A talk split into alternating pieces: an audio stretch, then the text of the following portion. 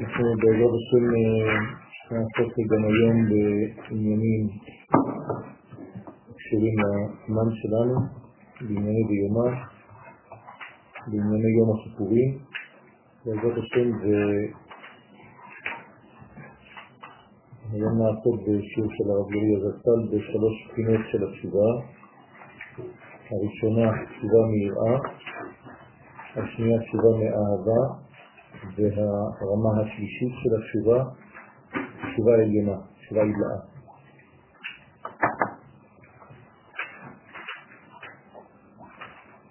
זה אומר לנו שבעצם התהליך של התשובה, כן, כיוונתי שהשיעור יהיה לנשמת דוד, השם, תראי לי, פעם? שלום.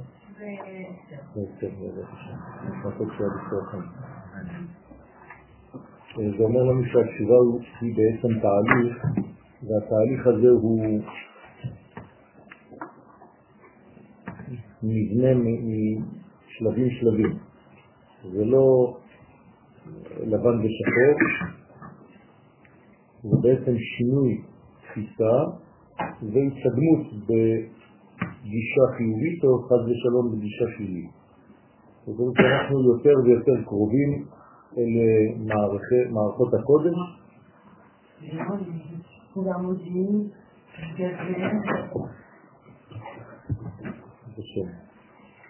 אנחנו בעזרת השם בתוך התהליך הזה. ונראה ביאור העניין בהקדם מאמר חז"ל במדרש רבה קשור לפרשת וישב. יש פסוק שמה, וישוב ראובן אל הבור. מדובר במכירת יוסף, יוסף הצדיק נמכר, לפחות הוכנס לתוך הבור והאחים כבר לא יודעים מה קרה איתו, ובאיזשהו שלב ראובן חוזר. חוזר אל הבור כדי לראות, לבדוק מה קורה עם יוסף, אולי כדי להוציא אותו משם. ההליכה הזאת של ראובן היא בגדר של תשובה. לכן גם התורה מתייחסת לביטוי וישוב. וישוב מלשון הוא עשה תשובה בזה שהוא הלך אל הבור. כלומר הוא הלך אל יסוד החטא.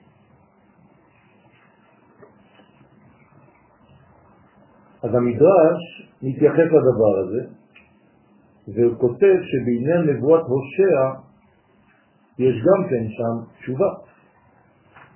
שנאמר שם, שובה ישראל עד השם אלוהיך. והמדרש אומר שראובן פתח בתשובה תחילה. מה הייתה התשובה של ראובן? לא רק זה שהוא שב אל הבור, אלא שבלבל יצואי אבי, ואמר הקדוש ברוך הוא, מעולם לא חטא אדם לפניי ועשה תשובה. לפיכך, בן בנך פותח בתשובה. מי זה בן בנו? פושע. בגלל שראובן עשה תשובה על זה שהוא בלבל את יצואי אביו, זאת אומרת שהוא מנע חיבור בין אבא שלו לבין אמא,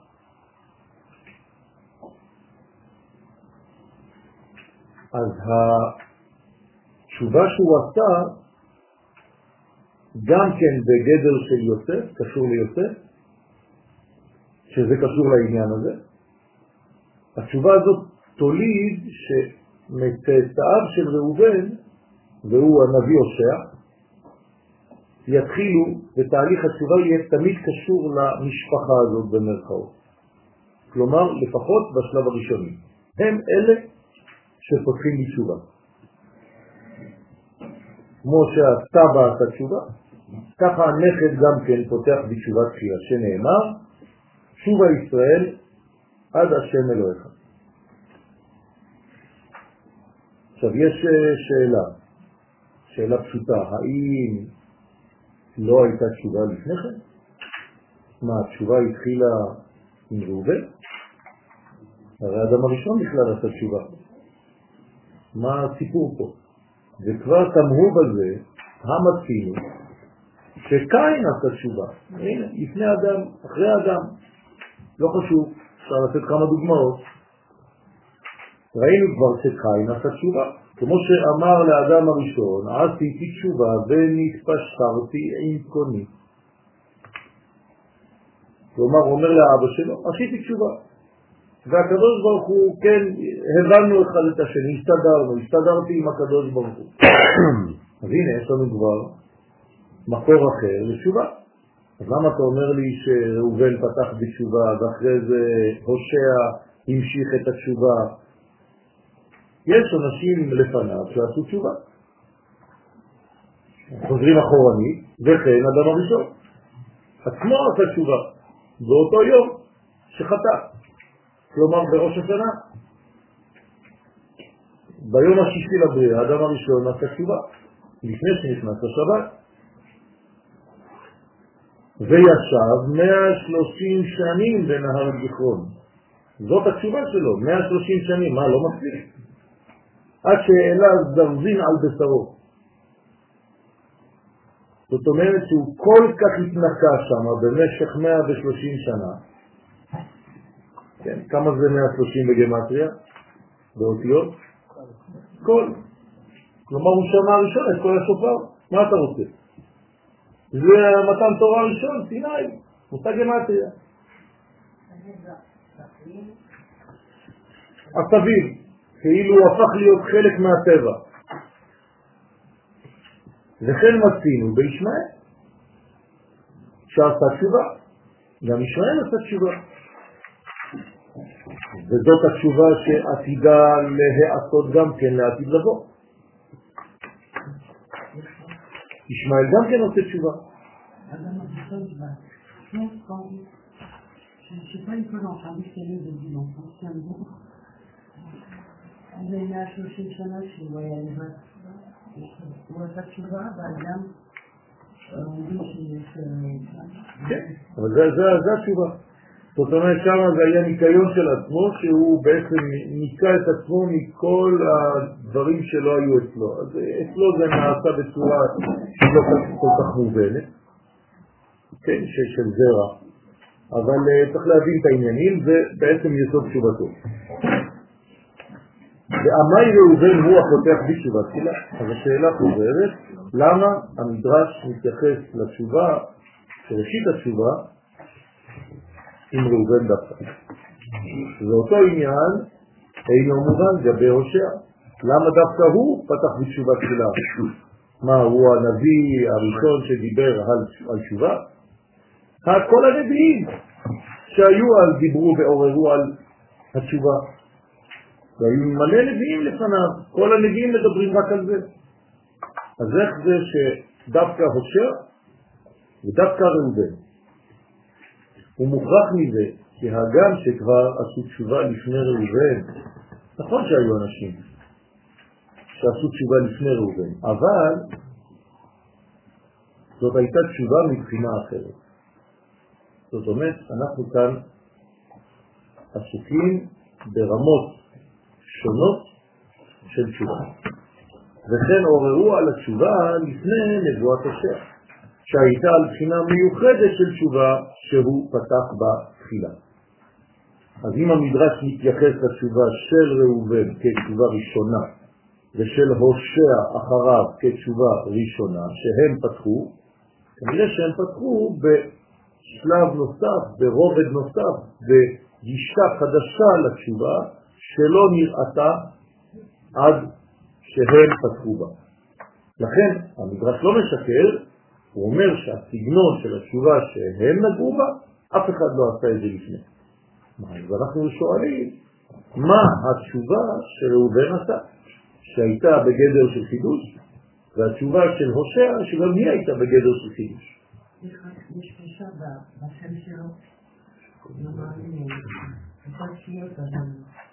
הם בן,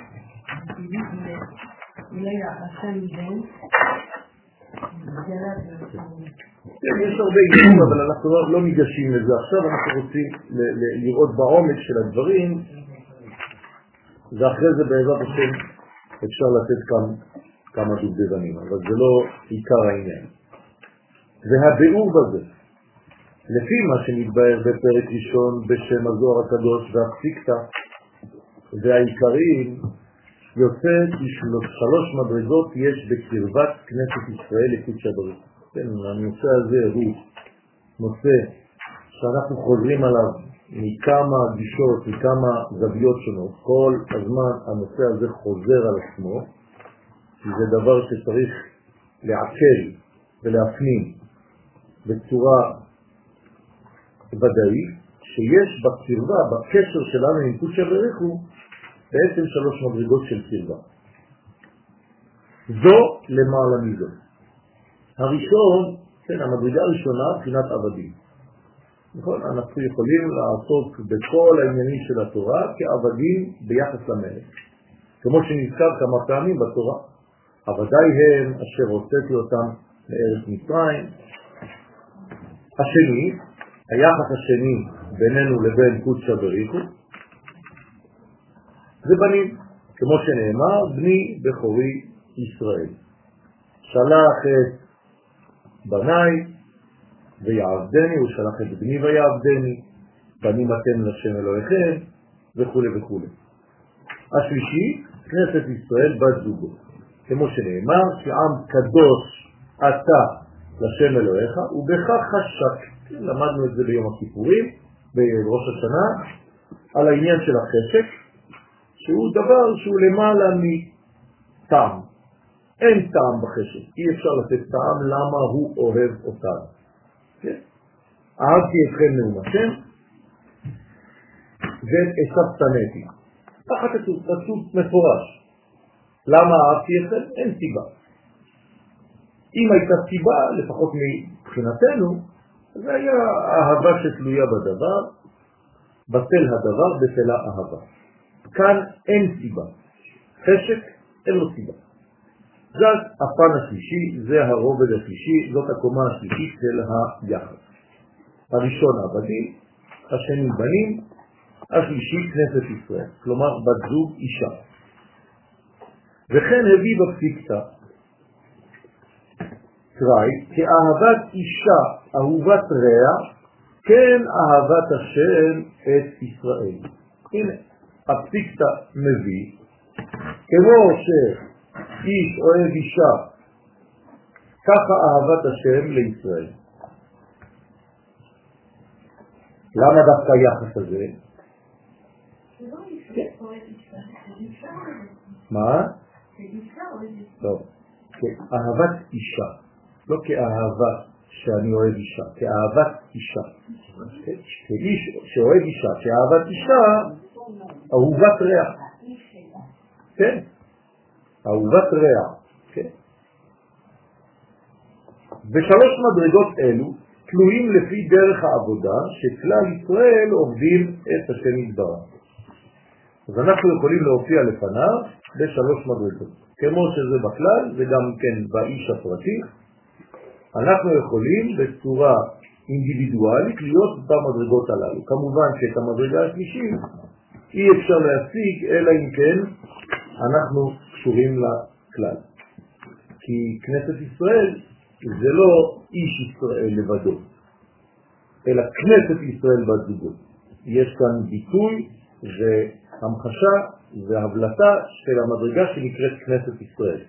אצל בנים ואצל עבדים זה יכול להיות אינדיבידואלי, אבל בשלב השלישי אי אפשר להשיג אותו, אלא אם כן אתה קשור למדרגה הלאומית.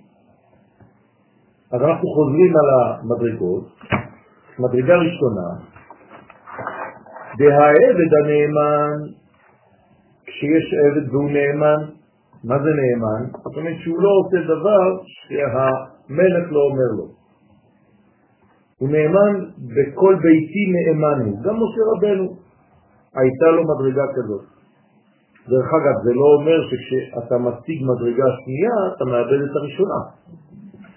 כן, אתה יכול להיות עבד, אתה יכול להיות עבד ובן, אתה יכול להיות עבד ובן וכנסת ישראל בת זוגו. כמובן שאחד מאלה דומיננטי, ואז אתה בעצם מתייחסים אליך ביחס למדרגה השולטת. אז אנחנו חוזרים, העבד הנאמן עושה מה שעושה האדון, בשלמות, בין בעשה טוב, בין בסור מרע. זאת אומרת, אם המלך אומר לו דבר חיובי לעשות, הוא עושה אותו, ואם המלך אומר לו אל תעשה, גם כן הוא לא עושה.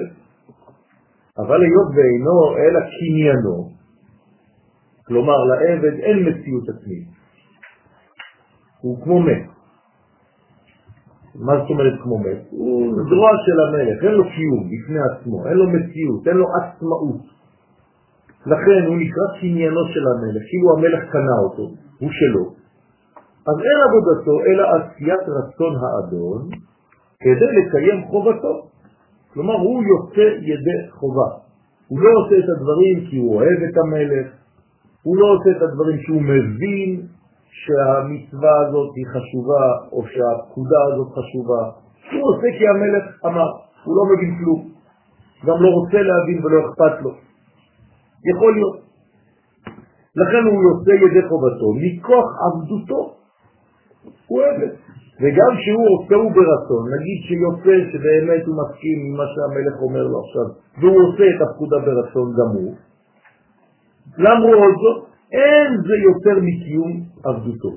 כי הוא תמיד בגדר של עבד, הוא לא יכול לעלות מהמדרגה, הוא תקוע, הוא סגור, הוא חתום בתוך המנגנון, בתוך ההגדרה הזאת של עבד.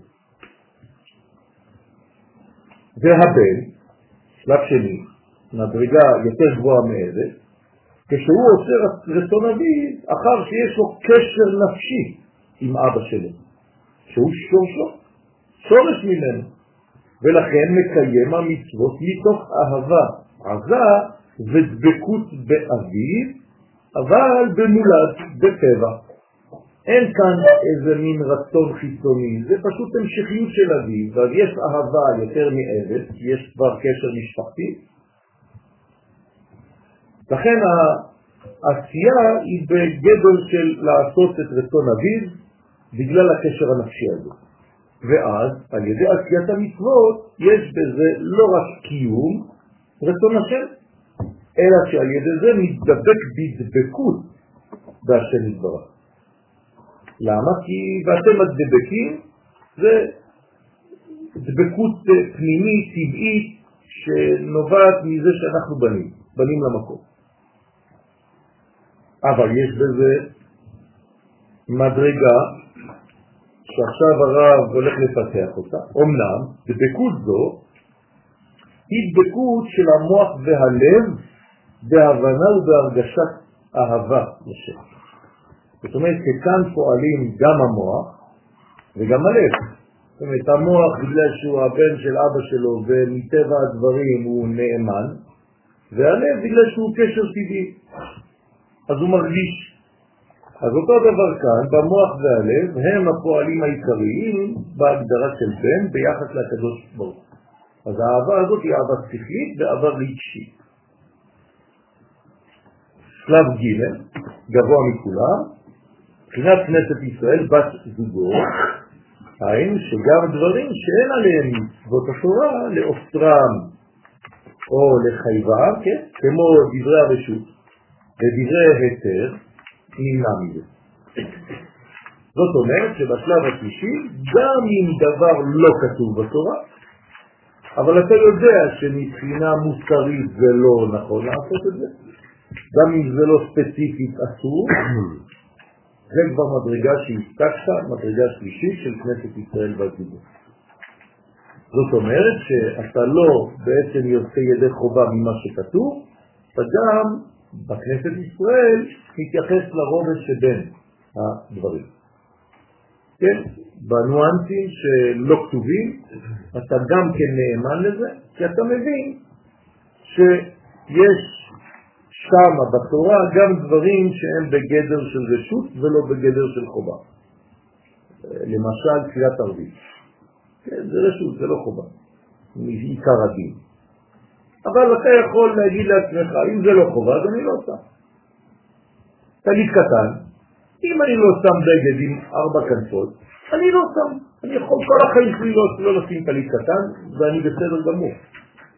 למה? אף פעם לא שמתי טישרט עם ארבע כנפות. קצת שני אתה אומר, אבל אני רוצה. אז אני עושה בכוונה לשים בגד כזה, כדי שיהיה לו ארבע כנפות, ואז אני מטיל ציציות. אותו דבר במזוזה. אני יכול כל החיים שלי לחיות בלי מזוזה. פשוט מאוד אני עושה משקופים עגולים, ואין לי מעברים אמיתיים בבית, אז אני יכול כל הבית שלי בלי מזוזות, זה בסדר גמור. אין שום חובה. אבל אני רוצה בכוונה לעשות לי משקוף ומזוזות כדי להניח שם, לקבוע שם מזוזה, אז אני עושה את הדברים. ועוד כמה דברים כאלה. לאכול, איך אתה אוכל, גם אם זה קשה, מהדרים. אבל הצורה של האכילה שלך, גם היא לא כתובה בתורה. לא כתוב על תאכלו כמו חזירים. אבל אתה יכול לאכול כמו חזיר ואכלת כשר. אז גם שם יש כל מיני דאגות של האדם כדי להגדיל את היחס שלו לקודש הברית. אז האדם נמנע מדברים שהוא מבין שזה לא טוב. מבחינת כנסת ישראל בזוגו היא מדרגת דבקות לא רק במוח ובלב, כמו הבן, אלא גם בכלים ובגוף, מה שאין לבן ביחס לאבא שלו. אסור לאבא להיות בקשר חז ושלום עם הבן שלו בצורה של כלי, של גוף. הקשר הוא קשר יותר נשמתי, חווייתי, רגשי, של אהבה, של שכל, של הבנה, אבל אצל האישה יש חידוש. גם הגוף שלה, כן, הוא חלק מהקשר של הקרבה. זאת אומרת, גם הכלים החיצוניים ביותר שלה, גם עצם היותה אישה בגוף ממשי, ולא רק בשכל וברגש, אלא גם בגוף, כלומר קומה שלמה, זה מה שמניע את היחס הזה. לכן, גם בכלים וגוף, כאישה שמבטלת כל מהווה לבעלה. אז האישה מבטלת אפילו את גופה. היא ניתנת כל כולה לבעלה. דבר לא פשוט בכלל. זאת אומרת שהיחס שלנו במדרגה כזאת עם הקדוש ברוך הוא, זה אומר שגם הכלים שלנו, כן, מתבטלים כלפי רצונו יתברך. ולכן מתרחקים מכל דבר שמזהם, שמגשם את האדם כדי להיות ראוי לדבקות הכלים ולא רק דבקות של מוח ולב כמו שהיה בבחינת בנים. מה זה לבטל את הגוף לרצונו יתברך? איך אני יכול לבטל את הגוף שלי לרצונו יתברך? מה זה אומר למשל? תנו לי דוגמה אם יש לכם. זה שאני מבטל את המוח ואת הלב שלי זה יחסית קל להבין, כי אנחנו עושים את זה הרבה, אבל הגוף איך? מה? ושזה מה? כלפי מי? איך? כשאני אוכל אני משתעבל אליו? אה, זה משהו אחר. אבל לאכול סתם ולישון, אז, איך, איך זה עובד? זאת אומרת שזה רק עניין של כוונה. מה? מה יש במקווה? למי? ביחס למי?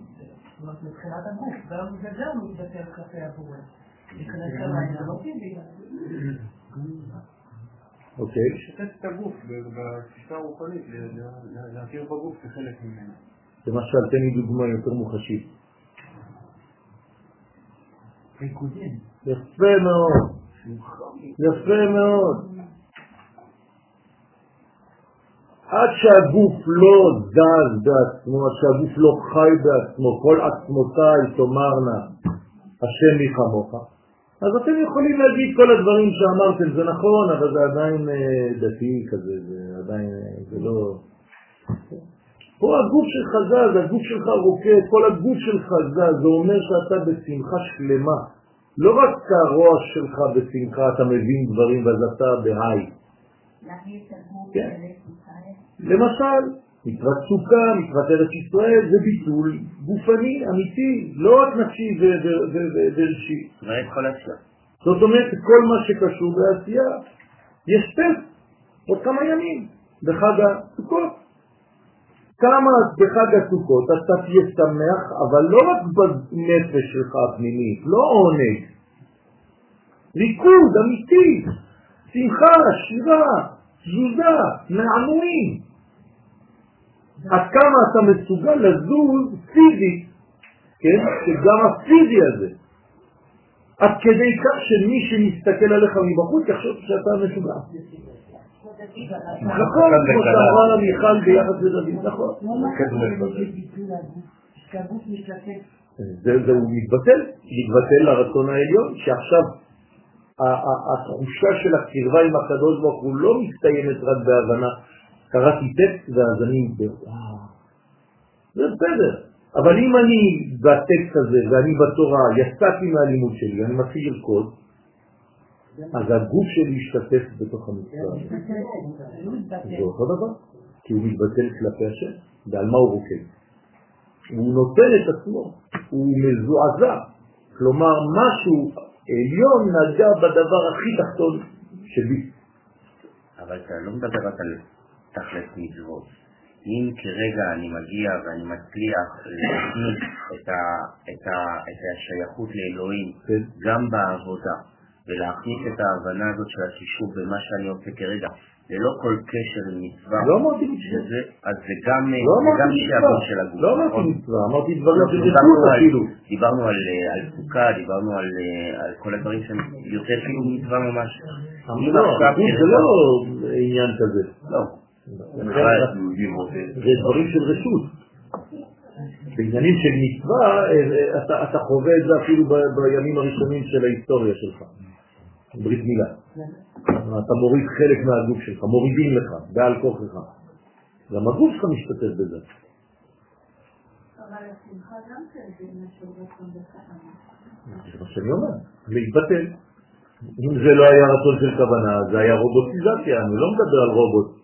אבל רצית משהו כמו שהגוף לא, הוא עושה את זה בהכרחו. לא, אין דבר כזה. זה.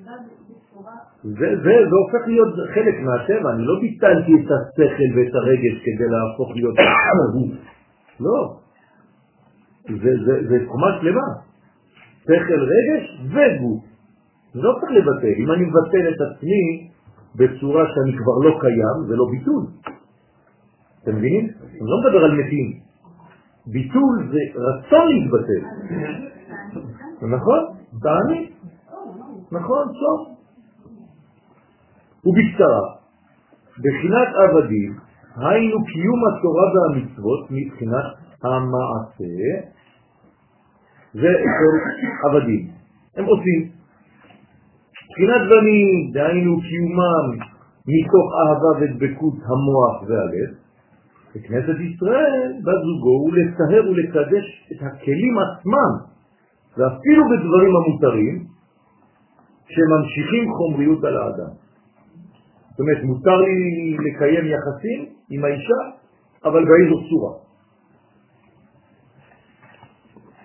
כמו שיש ג' בחינות בקיום התורה, כך זה שעובר על התורה פוגם בכל ג' בחינות, שעל ידי החטא פוגם בבחינת הכלים שממשיך זוהמה על עצמו, וחז ושלום פוגם במוח ופוגם בלב.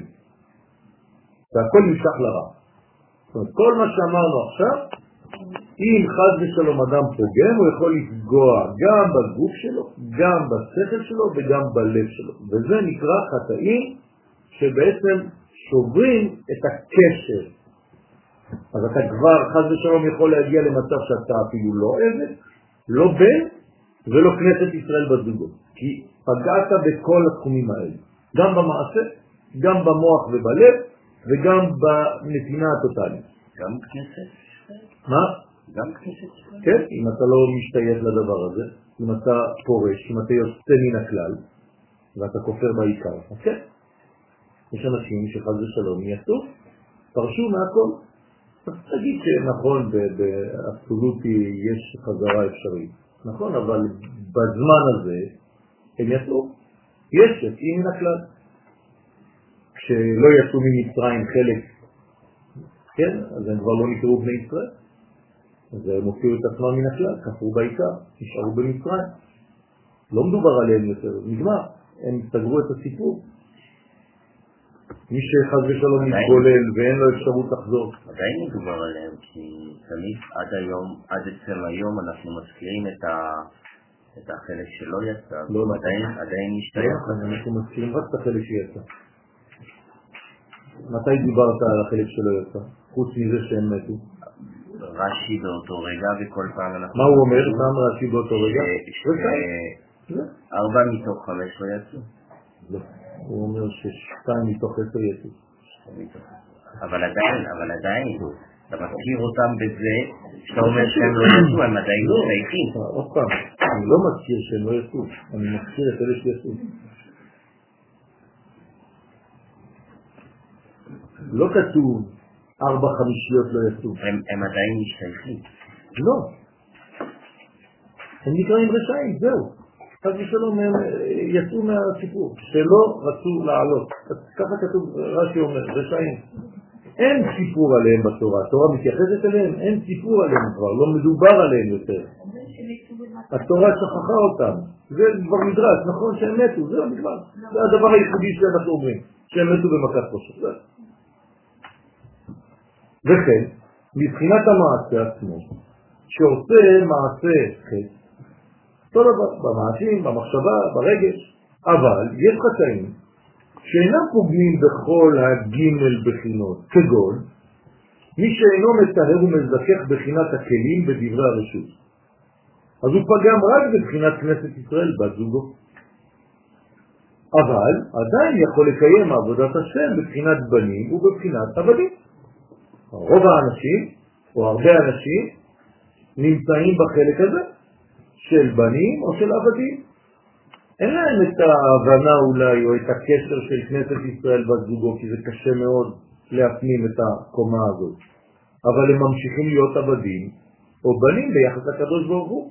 אבל דברי הרשות, הרבה אנשים פוגמים בדברי הרשות בגלל שזה דברי רשות. הם אומרים זה לא כתוב, אז אם זה לא כתוב, למה שאני אוסיף על עצמי דברים כאלה? מבחינת כנסת ישראל, אנחנו כולם באים איתה. עכשיו להיות בזה, זה בחירה יותר, נראה מלהיות שותפה לכנסת ישראל. זה תלוי איך אנחנו בונים את זה, איך אנחנו ניגשים לדבר הזה. אפשר להיות אינדיבידואלי, ואפשר לדעת שאתה בעצם חלק מהדבר הזה, ואיך אתה בונה את הדבר הזה במציאות. זה לא סתם להיות שייך למדרגה. האם אני חי את זה כל יום?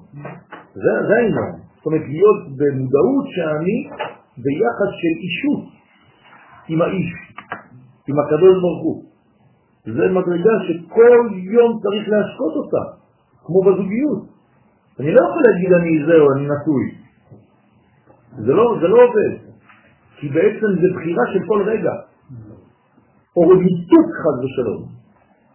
העבד לא יכול להתנתק, והבן לא יכול להתנתק, האישה כן. זה העניין. אז יש חידוש עצום בדבר הזה. כשאתה מתחבר כאישה בלבד, אתה מתחבר כבן או עבד. לא, בגלל שכשאתה מתחבר כאישה באמת, אתה מתבטא לגמרי. אז יש לך את הבחינה של הבן ושל העבד שכלולים בתוך המדרגה הזאת. כי אתה הופך להיות חלק מה, מהמציאות הזאת. כלומר, כל מי שגבוה יותר כולל באופן אוטומטי את מה שמתחתיו. וכן, העושה מעשה מצווה בלי האהבה הגמורה והדבקות, אז הוא פוגם בבחינת בנים, אבל נשאר לו בחינת עבדים. ורק זה שעובר גם במעשה, תשים לב, הוא הולך ממעלה למטה, הוא מוריד כל הזמן את העליונים, הרי הוא פוגם גם בבחינת עבדים. אז מי שפוגם במעשים, הוא פוגם בהיותו עבד לשם. מי שפוגם בשכל ובלב, הוא פוגם את היותו בן לשם, ומי שפוגם במדרגה של הדבקות של האהבה, כן, הבחירית הזאת, אז הוא פוגם גם בכנסת ישראל, זה נקרא דברי רשות. ובזה יש לבאר מעלת תשובת ראובן. אנחנו עכשיו חוזרים, הרב מחזיר אותנו לתשובתו של ראובן. למה ראובן המציא, מה הוא המציא בתשובה? מהי המדרגה שלא הייתה עד שהוא הגיע? בזוגתו. כן? בזוגתו. אין דבר כזה בעברית. זוגו. כן? זאת אומרת שיש מדרגה שצריך להבין אותה. אז לכן מה חידש לנו ראובן? שחלוקה משאר ענייני תשובה שמתקינו. אז אנחנו חוזרים. תשובת קין הייתה מבחינת עבדים. כלומר, קין הוא עבד. אז הוא עשה תשובה של עבד. ובזה ששפך דם, נכון? הוא הרג את עבד, נכון? ועבר על מצוות לא תרצח. כן, כמה הוא רצח? חצי מהעולם. נכון? זה פוגרום. הם היו שניים. הוא רצח חצי עולם, זה לא שחוק. כן? זאת אומרת שהוא עבר על מצוות לא תרצח, אז מה הוא עשה בזה? הוא מרד במלכות שמיים. ובכלל זה פגם בבחינת בנים. ובבחינת כנסת ישראל בת זוגו. זאת אומרת שאם הוא פגם שמה, הוא בעצם פגם בכל הקומה. לא יכול להשיג שום קומה אחרת. אתם מבינים את זה, נכון? כי אם אתה מבטל את הקומה הבסיסית של עבד, אז אתה לא יכול גם לקיים את, הקומות האחרות. שהרי אם אתה לא עשית, אם אתה לא מסוגל אפילו את הבסיס לקיים ביחס שלך עם הקדוש ברוך הוא, איך תעלה למדרגה של בן ואיך תעלה למדרגה של כנסת ישראל בזוגות? אתה לא יכול. אז מה הוא עשה? איזו תשובה הוא עשה? אבל התשובה שעשה הייתה רק בבחינה אחת, שהוא מקבל עליו שוב עול מלכות שמיים. זאת אומרת, בסיס, בסיס, בסיס, עבדים, עבד, ונתפשר עם קונו. כן, הוא מצא פשרה, מה זה מתפשר עם קונו? כמו אדון שקונה את העבד, כן, אז זה, זה חזר למדרגה הזאת, אבל בפגם שתי הבחינות האחרות לא שם. איך הוא פגם בבן? תגידו לי איך הוא פגם בבן, מה אתם אומרים? הוא בכנסת ישראל.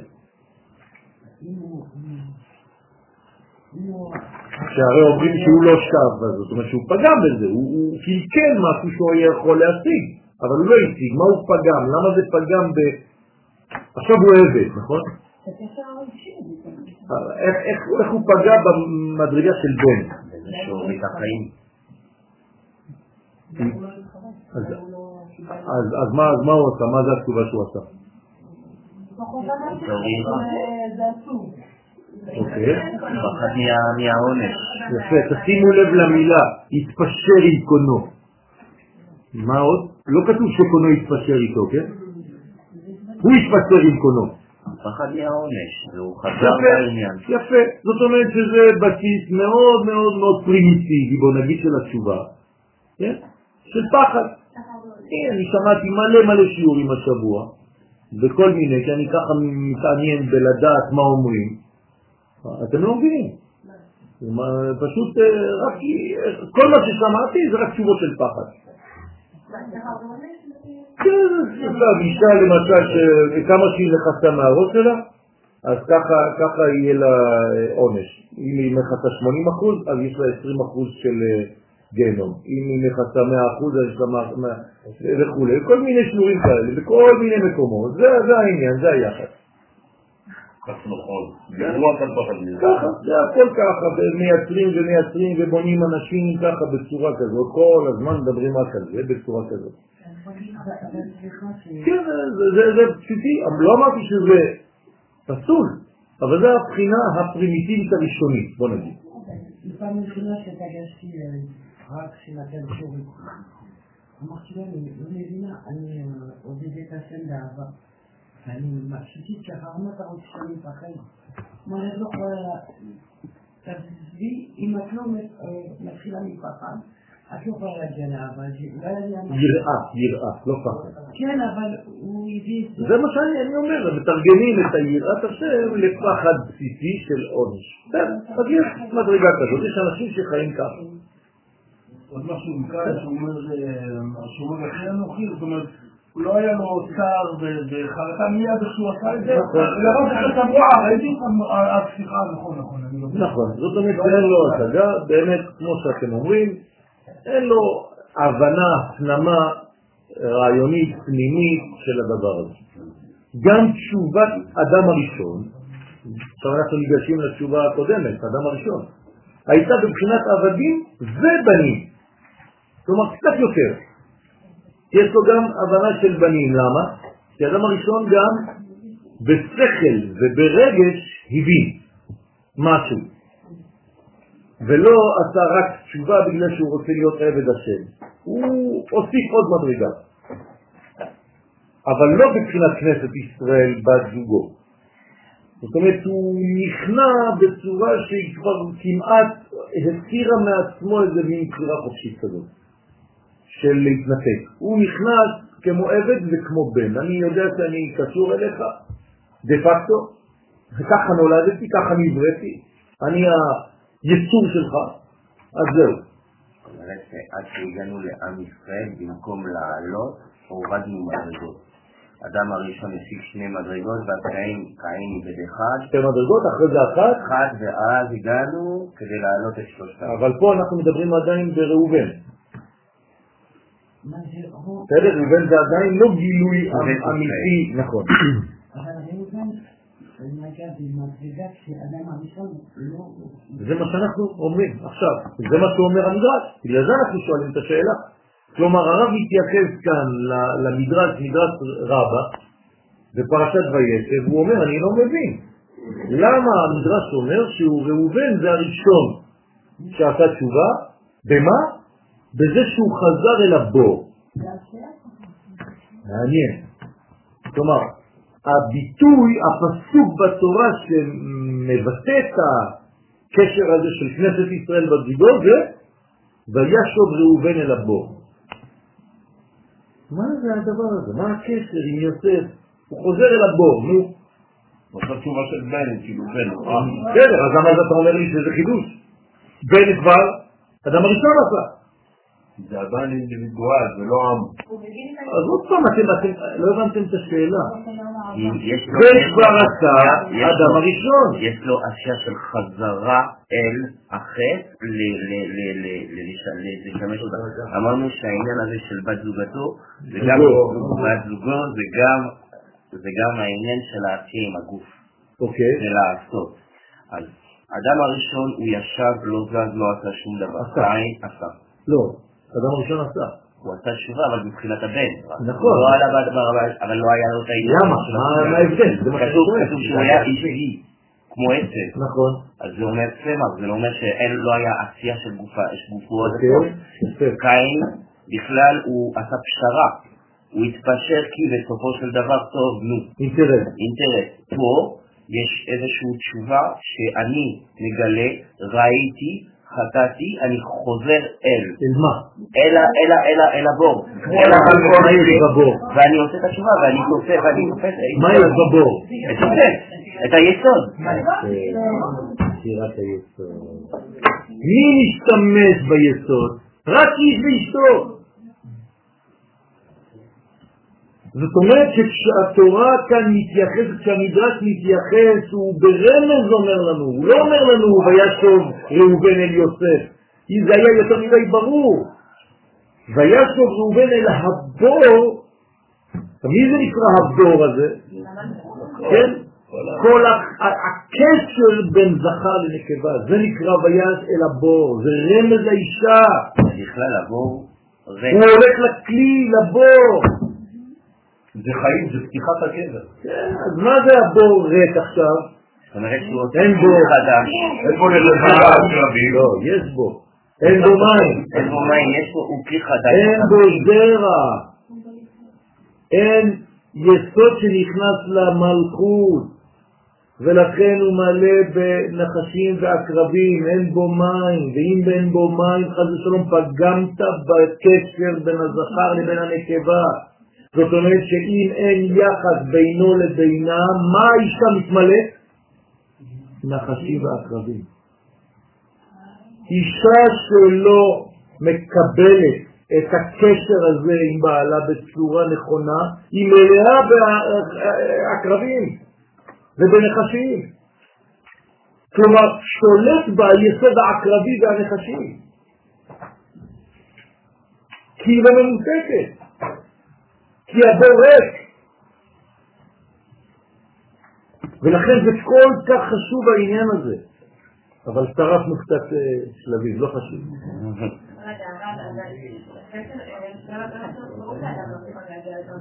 למה? אם היה מגיע, זה היה מגיע סיכון שלם. אז מה? זה מה שאומרים המקובלים, שיש בכוונה כדי לגלות לנו את כל ההיסטוריה. בסדר, נכון, אבל זה מה שהתורה מלמדת אותנו, אני לומד מזה. זה לא ממש אכפת לי במרכאות אם הוא הצליח או לא הצליח, זה מגמה תורנית, ללמד אותי שיטה. אני לא מדבר על אדם הראשון, יש לי רספקט לאדם הראשון, זה בסדר גמור, חסיד היה. תשימו למה אומרת הגמרא, אדם הראשון חסיד היה, מה לא? תגיד.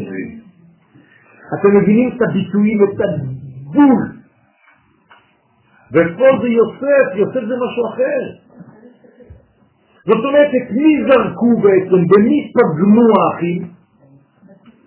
בכנסת ישראל בת זוגות, שהם מכרו את הסרט. ונשארו בנים ועבדים, לשם.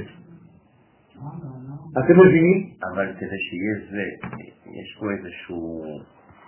אם אנחנו אומרים שקין הוריד עוד מדרגה, זה אומר שלא היה את האפקט של שני המדרגות העליונות, ועכשיו אנחנו אומרים שעדיין במשפחה כן היה את הכנסת ישראל, ואז הם פגעו בזה שוב. איך ייתכן שהם פגעו בזה שוב, כשעדיין לא הצלחנו להשיג את המדרגה הזאת? זה אומר שמנעו מעצמם מלהגיע למדרגה הזאת. הייתה להם אפשרות. הייתה להם את הפוטנציאל הגיעו עד כן, ובגלל זה לא השיגו. נכון. אז מה התשובה בעצם הכי גדולה בעצם של כל הסיפור הזה? זה שחוזרים לקשר של קודשא ברכו בכנסת ישראל. ולכן מזה נולדת אחר כך יציאת מצרים. זה העניין. נכון, נכון. אז למעשה יוסף ברגע הזה שהוא חזר אליו, חזר אל הבור, כמו גיסוק. הוא רוצה. הוא רוצה, אבל הוא לא הצליח, נכון? שהרי יוצא כבר איננו. נכון. בסדר, זה המפגש. אבל ברעיון. כן, יש רעיון, יש רצון. אוקיי. הם עובדים מול פרעה בתור עבדים ובתור בנים. יפה, הם חייבים לעבור את כל המסכת כשהם עומדים מול יוסף והם לא יודעים שזה יוסף בכלל.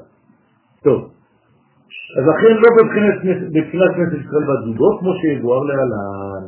וכן, תשובת ישמעאל. מה זה תשובת ישמעאל? הייתה רק בבחינת עבדים ומרידה במלכות. כלומר, איך ישמעאל עשה תשובה? אני אשאל בצורה אחרת. איך ישמעאל יעשה תשובה בהיסטוריה? הרי זה מה שאמור לעשות, אתם לא חושבים שכל ישמעאל ימותו. יפה, הם יקבלו את ישראל כשלטון. זהו, כשלטון. זאת התשובה של ישמעאל. זאת אומרת, יגיע שלב בהיסטוריה, אני לא יודע איך זה הולך להיות, כן, אף אחד לא רואה את זה במצב של היום, איך ישמעאל, אבל זה מה שכתוב, כי אם זה מה שהוא עשה, זה מה שהוא יעשה. כן? אי אפשר שהם ימותו. מה? אי אפשר שהם ימותו. לא. אי אפשר שישמעאל יחלה מן העולם בצורה טוטאלית. זה תשובה, הוא יעשה תשובה. כלומר, זה... בעצם אנחנו נשתמש בכל הכוח הזה. לכן, התשובה שלהם זה רק בבחינת עבדים ומרידה במלכות. כלומר, הם מורדים במלכות. מה זה למרוד במלכות? את מי הוא לא מקבל? מי זה המלכות? כנסת ישראל. זאת אומרת שהם מורדים בעצם במלכות בכנסת ישראל בספירה האחרונה, בזה שאנחנו בונים בראש השנה. היא אומרת, אברהם ויצחק. לא, אברהם ויצחק. לא. יצחק.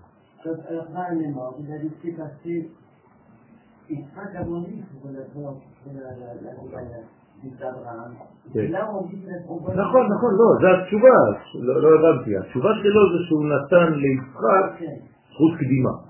בסדר, אז אנחנו משם לומדים שבעצם ישמעאל עשה תשובה. אבל באמת, יש זה אבל, לבית של אברהם. למה זה אינפורמציה של התשובה של ה... של- של ישמעאל? מה הקשר? לא. טוב, אמנם תשובת ראובן, אז אנחנו חוזרים לתשובה של ראובן, הייתה בבחינה עליונה. אין יותר מזה. המדרש כאן נותן לנו ברמז איזה סוג של תשובה ראובן עשה. שהרי הפגם שפגם לא היה בבחינת עבדים ולא בבחינת בנים, שלא עשה שום איסור בדבר. כלומר, ראובן עצמו מבחינה אינדיבידואלית, אם תתפסו את הפרסונה הזאת, את ראובן, את האישיות הזאת, הוא לא פגם, הוא לא עשה שום דבר, הוא גם לא היה בעניין עם האחים. אז הוא לא פגם לא בעבד ולא בבחינת בן. אלא, אז מה הייתה הטעות שלו, של ראובן? במה כן הוא פגם? שבלבל יצואי אביו, עכשיו אתם מבינים מה הקשר? מה זה בלבל יצואי אביו? הוא מנע זיווג של אבא ואמא. אז אם הוא לא מונע זיווג של אבא ואמא, הוא פוגם במה? במדרגה של כנסת ישראל, בת זוגו. זאת אומרת שמי שחז ושלום, ואני מתרגם את זה להיום, מונע במרכאות זיווג של אבא ואמא בעולמות העליונים, אז הוא חד ושלום נכנס לתוך המערכת הזאת, ועל זה הוא צריך לעשות תשובה. עכשיו, איך אפשר למנוע זיווג של אבא ואמא? אתם יכולים להסביר לי? יפה מאוד. מי שנמצא בגלות, אז הוא מונע זיווג חד ושלום. כי הקדוש ברוך הוא לא יכול להזדווג אלא בארמונו, אלא בביתו. לא יאה למלך להזדווג מחוץ למקומו. אז אתה מאחר את הזיווג הזה. לך תסביר את זה, אנשים לא יתפסו את זה בכלל. מה, אני מקיים תורה ומצוות. נכון, עבד זה בן. זהו, זה מה שאמרתי קודם, אז אני יכול להיות בפן הזה של כנסת ישראל, בלי להיות בכלל לא בשבט. אתה אומר שכן, מי שנמצא שם, אז יש לו, אה, ב... איך קוראים לו? איך הוא גם בן ועבד, אבל עובדה שלא, שיש הרבה הרוב, זה כ- כ- זה קשר של כנסת ישראל, שלא קשור לבן ולא לעבד. איפה, איך אתה רואה את זה? כל החיבור. נמצאים פה, ישראלים בסיסיים. לא, יש להם, את האהבה הזאת. כן. יש להם את ה... אוקיי. יש להם את זה, והם לא...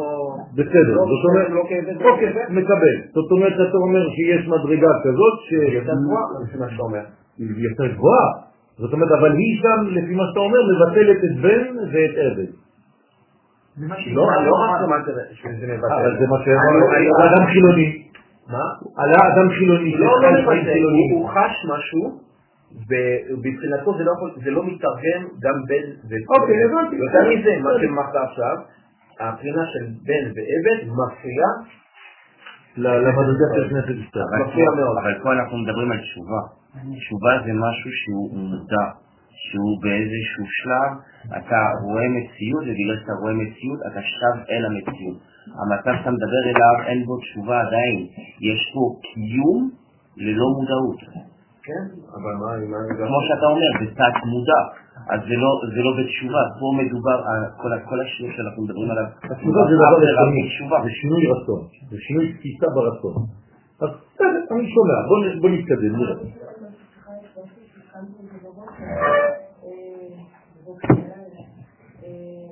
אולי לא כל דבר, כל מעשה שאנחנו עושים שהוא לא מחובר בשורש, שהוא משהו שהוא פוגע באדם עצמו, שהאדם פוגע בעצמו, במידות שלו, בדברים שלו, שהוא לא בשלב של תיקון, הוא פוגע בדיבור הזה. אה, לאו דווקא, תלוי מה היחס שלו לקדוש ברוך הוא. הוא יכול להיות כמו עבד, הוא עובד את השם כמו עבד. אבל חטא ועוון, זה לא משהו שפוגע ל- זה- יש יש שלוש מדרגות. יש מחילה, סליחה, וכפרה. זה שלוש מדרגות. נכון, יש שלבים שונים, קומות שונות של פגמים, וסליחות שונות לפי אותן קומות. הפגמים האלה, בשלוש הקומות האלה, כן. בקשר, אדם שהוא עושה עבירה, תגן בקשר, בוודאי. בוודאי שהוא יכול. לא גלות. בוודאי. גלות זה דבר כללי, אבל הגלות יכולה להיות גם מנטלית. בסדר? אני מדבר על גלות שהיא מבחינה גילוי, מצד החיצוניות שלי פיזית. אבל אני יכול להיות גם כאן ולחיות במדרגה גלותית בראש, למרות שאני כאן פיזית במקום. כן, אז זה נואנסים מאוד מאוד גדולים. זה לא מניקאיזם, 1, 2, 3, לבן ושחור. יש הרבה הרבה תכונות, אחת מחוברת לשנייה, זה מורכב מאוד. כן? אבל אנחנו כאן רוצים ללמוד שיש בעצם בגדול, כי אם לא אנחנו נלך לאיבוד, שלושה שלבים, שלוש מדרגות של קשר בינינו לבין הבורא.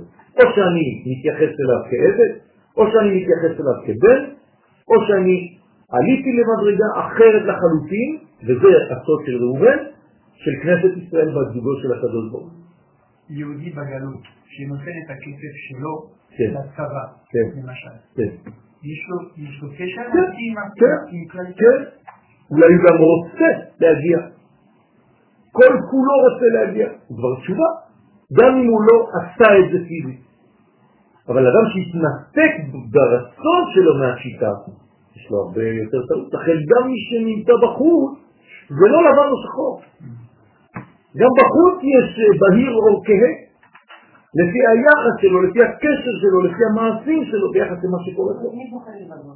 רק הקדוש ברוך הוא. אנחנו כאן לומדים, כן? אנחנו לא שופטים. בסדר? לכן, שלא עשה שום איסור בדבר, אלא שבלבל יצואי אביו. דרך אגב, מה זה בלבל יצואי אביו? מה הוא עשה דה פקטו? מה הוא עשה באמת? החליט בין המיטות. מה זה החליט בין המיטות? בין מיטה של מי? למיטה של מי? אה? כלומר, הוא מנע ממי להזדווג עם מי.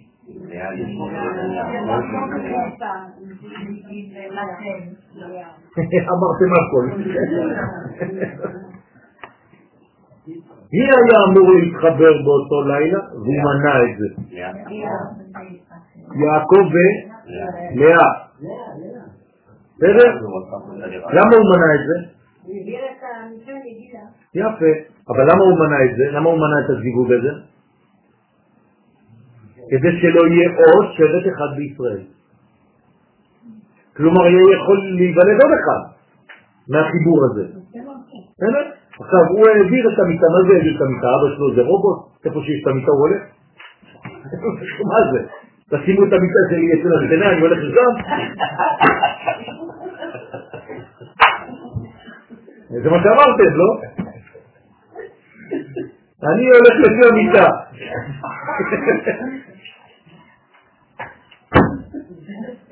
הרבה יותר עמוק מזה, רבותיי, אי אפשר ל... צריך להבין את היסוד העמוק של הדברים. מה זה אומר? אל, אל, תהיו- אל תהיו ברובד כזה. זה- זה- זה קצת מפחיד אותי. מה זה אומר? הוא את. זאת אומרת ש... ש- מי זה לאה? זאת אומרת שהוא מונע בעצם מדרגה עליונה של מוחים, של הורדת מוחים. זה מדרגה עליונה מאוד שאמורה להביא עוצם, עוצמה. עכשיו, איך הוא יכול לתקן דבר כזה עכשיו, תגידו לי? או שהוא מחזיר את המיטה למקום, לפי השיטה שלכם, כן? יפה, או שהוא מתעסק בדבר אחר שיביא לאותה תוצאה. ומה זה הדבר האחר הזה? יוצא. תשובה זה ברור, הוא צריך לעשות תשובה, אבל איך? הוא חייב לחזור עכשיו לבור שנמצא בו יוסף, כלומר ליסוד, ששם הוא פגע. מה רצית להגיד? מה מניע אותו לעשות דבר כזה? מה? לבלבל את היסוד של אביו? למנוע... נכון, זה בדיוק העניין, צריך להעמיק בנושא הזה, זה, זה שיעור בפני עצמו. מה, מה קרה שם? למה הוא רצה לעשות את זה? למה הוא מנע את זה? אז בעצם הוא השורש של זה ששלחו את יוסף לבור? לא, הוא אומר שהוא לא, בפשט הוא לא קשור לזה, אבל ברעיון העליון, כן, יש בזה משהו. אם הוא לא היה נכון. מניע את ה... אם הוא לא היה עושה את ההחלפת מיטות, יש בזה יש משהו. איזה אפשרות נכון. שלא היה מגיע למצב... נכון, יש בזה משהו. רגע, שגם איפה שהפתיע, נכון? לא, כאילו, אתה אומר פעמיים ש- ש- דברים. היה זה 15 כבר. 12, לא, אה, שבטים. לא כתוב 12 שבטי יד. אם אתה אומר שבטיה זה כבר 5 י' וכ'. אם- אם- אם הוא לא היה מבלבל על זה, היו 13. יש אה, אפשרות לספור בצורות שונות, או 12, או 13, או 14, או 15. תודה. בסדר? זה העניין. אני לא רוצה להיכנס עכשיו לכל הפרטים, כי זה לא השיעור, אבל זה הבניין. עכשיו, דהיינו,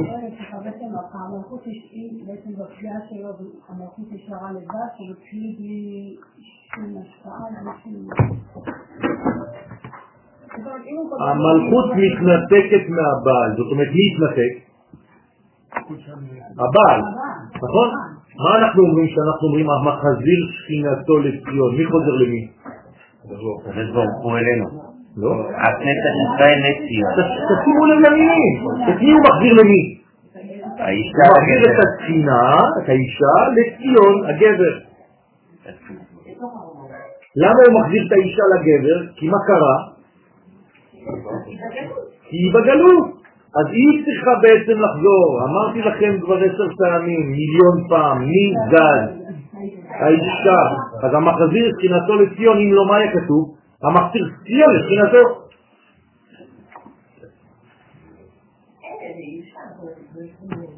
בסדר?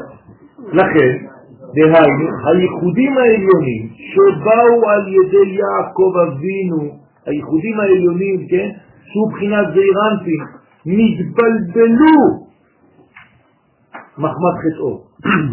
זאת אומרת שהיו צריכים להעשות שם למעלה חיבורים, זיווגים עליונים מאוד, שלא נעשו בגלל הבלבול הזה, ולא רק שהם לא נעשו, זה בלבל את המדרגה. ואם כן, גם תשובתו הייתה על פגם בבחינה זו של אבדת מדרגת כנסת ישראל בת זוגו. זאת אומרת, על מה הוא עשה תשובה בעצם? על אבדתה של מי? של כנסת ישראל. כלומר, איבדנו את הקשר הגדול ביותר שאפשרי בינינו לבין הקדוש ברוך הוא, וזה היה הפגם של ראובן. לכן הוא עשה תשובה על הדבר הכי גדול. כלומר, מצד אחד אתה אומר, וואי, ראובן, אתה אלוף. אבל אם הוא לא היה פוגם, לא היה צריך לעשות את זה. אז הפגם שלו הביא למדרגה של תשובה שלא הכרנו עד היום. אתם מבינים? גם ברע יש טוב. זאת אומרת שהגענו למדרגה של השגה, של מדרגה של קשר שלא הייתה. ועל זה אמר הקדוש ברוך הוא, אתה פתחת בתשובה תחילה. בסדר? עכשיו תשימו לב לביטויים כאן. כן, אתה פתחת. זה לא סתם, זה לא אתה עשית תשובה, או אתה חזרת בתשובה, כמו שאומרים היום, של מושגים שאף פעם לא היו בכלל. כן? אין דבר כזה חזרה בתשובה, יש עשיית תשובה. כן? אין, לא, אין פסוק אחד בתורה שאומר וחזרת בתשובה. זה לא חזרה. הרי אם אתה אומר לחזור בתשובה, אתה אומר פעמיים אותו דבר. אז מה עשית? ככה אומרים? זה כמו לעלות למעלה. אם אני עולה זה למעלה, כן? אני לא יכול לעלות למטה. אז לחזור בתשובה זה לא אומר כלום. זה כאילו לחזור בחזרה. אז עושים תשובה.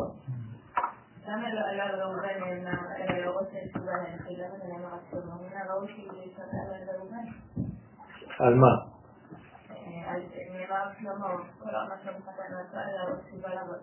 כן. כי זה פה זה, זה, פה זה רבים פה. זה פה, זהו. אז זה נאמר פתחת בתשובה תחילה. אז למה הראוי היה שזה יאמר על- לראובן? זה נאמר על ראובן. זה נאמר על שלמה. לא. אז זה אמר הקדוש ברוך הוא לראובן, אתה פתחת בתשובה תחילה. לא. אני יודע, אבל כמה זה יחיד. פה זה כנסת ישראל בזוגו. שלמה המלך הוא בעצמו המלכות, זה משהו אחר. פה ראובן בעצם פגם בקשר בין הקדוש ברוך הוא לבין כנסת ישראל. אז הוא פתח במדרגה הזאת, והביטוי כאן זה פתיחת הרחם.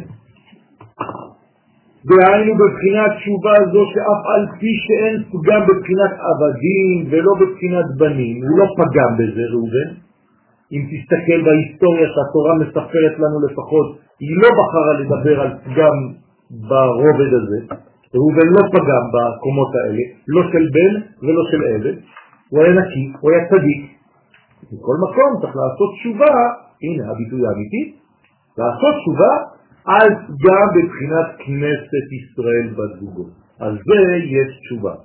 עכשיו אם יש תשובה, כבר דיברנו על תשובה. תשובה פירושו של דבר,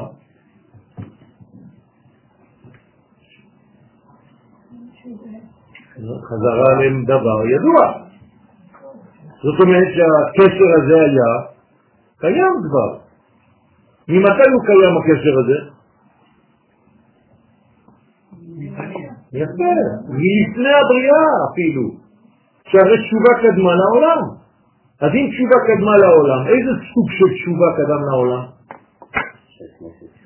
כל התשובות. תשובה, בגדול. תשובה קדמה לעולם. עכשיו, אם תשובה קדמה לעולם זה אומר שיש תשובה של עבד, של בן ושל כנסת ישראל בת זוגו. רק צריך ליישם את זה במציאות בצורה כלשהי. אז התורה תיתן לנו סיפור כדי לגלות לנו משהו שכבר היה והמתין לגילויו. זהו. אז זה נקרא לעשות תשובה, לחזור למדרגה היסודית שקדמה לבריאה. כלומר, מה הקדוש ברוך הוא היה ביסוד הבריאה? איזה קשר? או עבד או בן או חיבור כנסת ישראל ואומה שם. יפה. כשהחיבור העליון הוא כנסת ישראל עם הקדוש ברוך הוא. זה הדבר הכי גדול שיכול להיות. אה? זה מה שהוא עושה. לכן התורה מראה לנו את הפגם רק כדי להורות לנו את התשובה. זה אומר שכאילו נזכה להשתמשו בראובן, בשחקן הזה, כדי להורות לנו את המדרגה הזאת שאולי שכחנו אותה. זהו. אז ראובן פה משמש, הוא כאילו אמר לקדוש ברוך הוא, טוב, את מי, מי רוצה לשחק את המשחק הזה? אז ראובן אמר, אני, לא חשוב, תשתמש בשם שלי, אני מוכן. רק כדי לגלות מדרגה שאף אחד לא זוכר אולי. כן? נכון, נכון, נכון. זה גם בעולם הנקודי. בסדר? זו מדרגה עליונה יותר ששייכת לעיניים, לא למדנו, לא נכנסנו לזה עכשיו. ולכן, בן בנך, עכשיו מה הקשר לבן בנך? עכשיו מה הקשר להושע? אתה אומר לי ראובן, בסדר, הבנתי. אז למה עכשיו בן בנך, כלומר הצאצא שלך, גם הוא, מי זה? הושע, שהוא ממשפחת הראובני, הוא גם כן ימשיך להיות נביא שעוסק בזה. למה? מה אכפת לי מזה עכשיו? כאילו זה מתנה של הקדוש ברוך הוא עכשיו לראובן על זה שהוא עשה תשובה על כנסת ישראל בזוגו. איך הוא יודע, איך אתה יודע שהוא קיבל? מה? לא. לא, לא, צודקת, אבל איך את יודעת? לפי התוצאות שלו, כן. שמה? שזה ממשיך הלאה. להבין עוד מה? שהוא קנה, יפה, זה תולדות, הוא חייב לעסוק באותו עניין, זה חייב לומר לי, אתה תצליח בתולדות שלך, כי עכשיו תיקנת תולדה. הוא קנה מדרגה. אתם מבינים? הוא היה נותן לו מתנה, כן, קיבלת. על זה שעשית תשובה, לא, אני נותן לך תשובה, אני נותן לך מתנה ביחס לסיכון שלך, כלומר יהיה לך צאצאים, זאת אומרת שגם אתה יהיה לך חיבור נורמלי עם אשתך. שתוליד, ואחרי זה יוליד, ותוליד, ותוליד, ותוליד, עד שיגיע להושע. זאת אומרת, יש לך עתיד, יש לך בניין, יש לך ילדים, יש לך תולדות, בגלל שתיקנת את התולדה הראשונה של כנסת ישראל בקודשא בריך. עכשיו, זה לא סתם תולדה. מה נולד מזה? תיקון נוסף. לא להתרחק, לא להתרחק. מי זה הושע? נביא! לא נולד מזה ילד, סתם.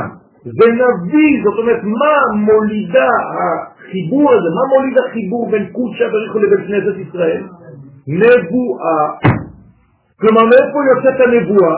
מחיבור מהתשובה העליונה הזאת של כנסת ישראל בת זוגו. כלומר, אם אני רוצה יום אחד, יואל, להיות נביא, אני חייב מה? להיות בגובה הזה של התשובה הזאת, אם לא אין לי סיכוי להגיע לנבואה. כלומר, אתה רוצה להיות נביא? אנחנו נביאים, למה אנחנו נביאים כולנו? בצורש. מאיפה אנחנו? מאיזה זיווג אנחנו יוצאים? מאיפה יוצאת הנשמה של ישראל? מאיזה זיווג? זון העליונים, זאת אומרת, קודשא ברכו בכנסת ישראל. זה הנשמה של ישראל. מזה ונוקבה בעולם האצילות, משם יצאו נשמות שלנו. כלומר, מי שפוגם במדרגה הזאת של כנסת ישראל בת זוגו, במה הוא פוגם? בעצמו, בתולדות, זה כאילו הוא מבטא לקיומו עצמו. אתם מבינים? זה כאילו חוזר בזמן, תדמיינו לכם עכשיו סרט, הוא חוזר בזמן והורג את מי? את סבא וסבתא שלו. ברגע שהוא הורג אותם, את מי הוא הורג? את עצמו כבר לא קיים. זה מה שזה אומר פה. לכן בן בנך פותח בתשובה תחילה, שובה ישראל. עכשיו תשימו לב עד איפה התשובה חוזרת, ופה כבר דיברנו על זה כמה וכמה פעמים. עד, עד איפה? השם אלוהיך. מה זה השם אלוהיך? דיבוק. בין השם לאלוהים. הבנתם? מי זה השם? קודשא בריחו. מי זה אלוהים? כנסת ישראל. זאת אומרת, עד איפה אתה צריך לחזור? אומר הושע, הוא לא אומר שובה עד השם, אלא שובה עד שיהיה זיווג בין השם לאלוהים. כלומר, תחזור במדרגה שמזווגת קודשא בריחו בכנסת ישראל. עד לשם אתה צריך לחזור, זה מה שאומר הושע. שהכוונה כמו שמבואר באריזל, שהיכן שנאמר השם אלוהיך או השם אלוהים, אומר לנו האריזל, אתה רואה שיש כאן שני שמות. זה לא לחזור לשם, אלא לחזור לזיווג, לחזור לזווג את המדרגות. כלומר, אם אני מתרגם את זה במילים שלי היום, עד איפה צריך לעשות תשובה? עד זה שאתה מזווג בין הקדוש ברוך הוא לכנסת ישראל, בזכותך יש זיווגים כאלה. זאת התשובה האמיתית. אם אני עכשיו בשיעור הזה גורם למעלה שיהיה זיווג בין הקדוש ברוך הוא לבין התחילה, הצלחתי. זה העניין של התשובה, רבותיי. מה ההפטרה שנקרא השבת? זה. לא סתם הבאתי את השיעור. זאת אומרת, אנחנו קוראים את ההפטרה הזאת, לכן קוראים לשבת הזאת שבת שובה או תשובה, זה אותו דבר. אז עד איפה צריך לחזור? תשאלו אנשים ברחוב, תשאלו, 98 אחוז, אני בוכה על זה, כן? לאן הם יגידו לכם לחזור? השם. מה זה לחזור לשם? אתה צריך לחזור להיות מנגנון המקשר בין השם לאלוהים. זאת התשובה האמיתית, אל תגיד שטויות, דברים שלא כתובים בכלל. כל פעם שכתוב עניין על התשובה, איך זה כתוב? עד השם אלוהיך. אם אתה לא חוזר עד השם אלוהיך, אז לא עשית זיווג. מה זה לחזור לשם? זה לא אומר כלום. ראובן, ראובן, אבל מה דה פקטו הוא עשה? חוץ מלחזור לבור, הוא לא גרם שום דבר. הוא לא עשה שום דבר. נכון, לא היה מה... נכון.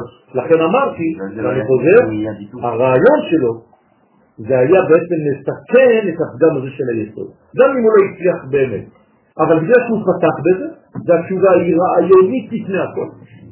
וזה אומר לנו בעצם שגם אם לא הצלחת לעשות תשובה, אבל רצית, התשובה מתקבלת. למשל, אדם שהולך למות, הוא מקבל עליו עכשיו תשובה? הוא תמיד, באותו רגע, גם אם הוא לא הספיק לעשות שום דבר, הוא מת. לכן מה עושים לאדם שהולך לבוא? וידוי. אם אפשר.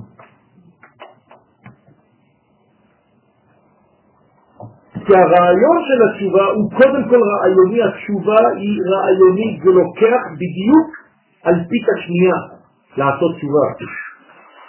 ברגע אני מחליט להיות שייך למדרגה הזאת, למנגנון הזה, אני בתשובה. אם אני עכשיו אומר בשיעור, עכשיו, עכשיו, בעשרה לארבע, בבוקר, הרעיון שלי, התשוקה שלי, החיים שלי זה רק להיות שהשם יתדבק עם אלוהים, אני בתשובה. עד השם אלוהיך. כשאני חוזרת למקום, מאיפה נשמה שלי? נבראה. נבראה. ואני חוזרת עם נוספות. בוודאי, כי זה תולדות. זה מוליד ילדים, זה מוליד ברכות, זה מוליד זיווגים, זה מוליד חידושים. מי יכול לחדש בתורה? רק מי שגורם לזיווג. איפה יבואו החידושים? חידושים זה תינוקות. אם אתה רואה שיש לך חידושים בתורה, מאיפה זה בא? מזה שאתה מזדק כל הזמן. אם לא, מה אתה עושה? כל הלימוד שלך מה זה? רק ללכת כולו כמו שאחרים כתבו. אתה לא חדשן.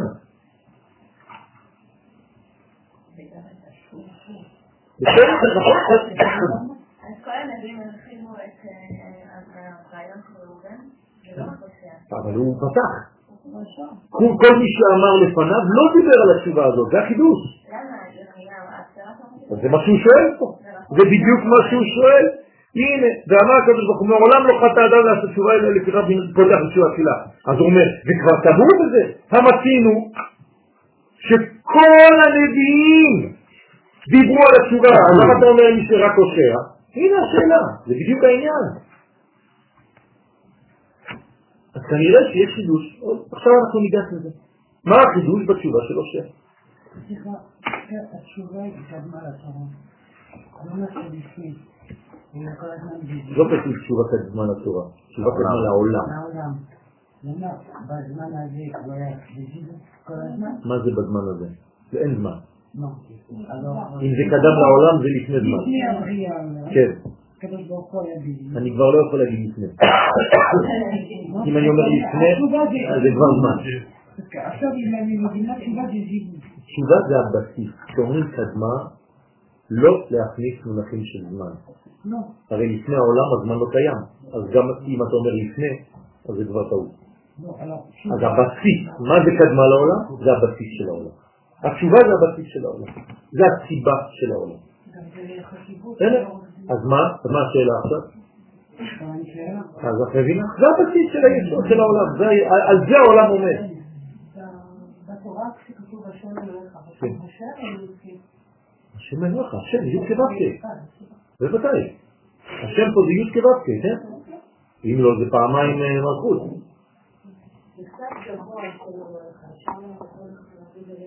מה זה גבוה? עד זה שהוא גורם בעצם לחיבורים בין הקדוש ברוך הוא לבין כנסת ישראל במעשה, במחשבותיו ובעיסוקיו ובלימודו. זה רק במחשבה. לא, לא. ברגע שאני למשל אה, אה, עוזר למישהו, כן, אני עוזר למישהו. מישהו נמצא במצב לא בסדר, לא טוב, אני עוזר לו. מה עשית לך? נחת רוח? מה? זה נחת רוח. כן, הרוח נוחתת ומוצאת מקום. חיבור השם אלוהים. כן, זה נחת רוח. זה להגיע למצב שיש מקום שבו ההוויה תמחק, תתיישב. אני נותן, אני בונה כיסא לישיבתה של ההוויה. אני לא משאיר את ההוויה בשמיים. אז נתנו דוגמה מקודם. למה מי שגר בחוץ לארץ אומרת הגמרא דומה כמי שאין לו אלוה? כי יש לו רק י' כו' אין כיסא. עכשיו אתם מבינים למה הרב קוק אמר יסוד מדינת ישראל זה יסוד כיסא השם בעולם. כי כאן אתה בונה של אלוהים, אתה בונה את הכלי, כדי שההוויה ינחת, אז זה נחת רוח, נחת של הרוח מבחינת הנפש. כן. הרוח נוחתת.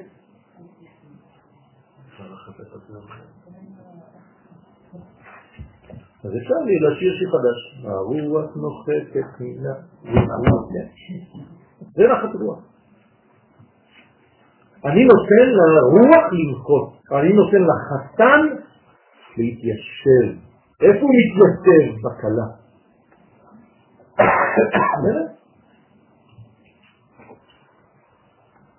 לכן כל מה שאנחנו אומרים, אתה שר הנה היום בלילה בעזרת השם, לך דודי לקראת כלה, מה זה?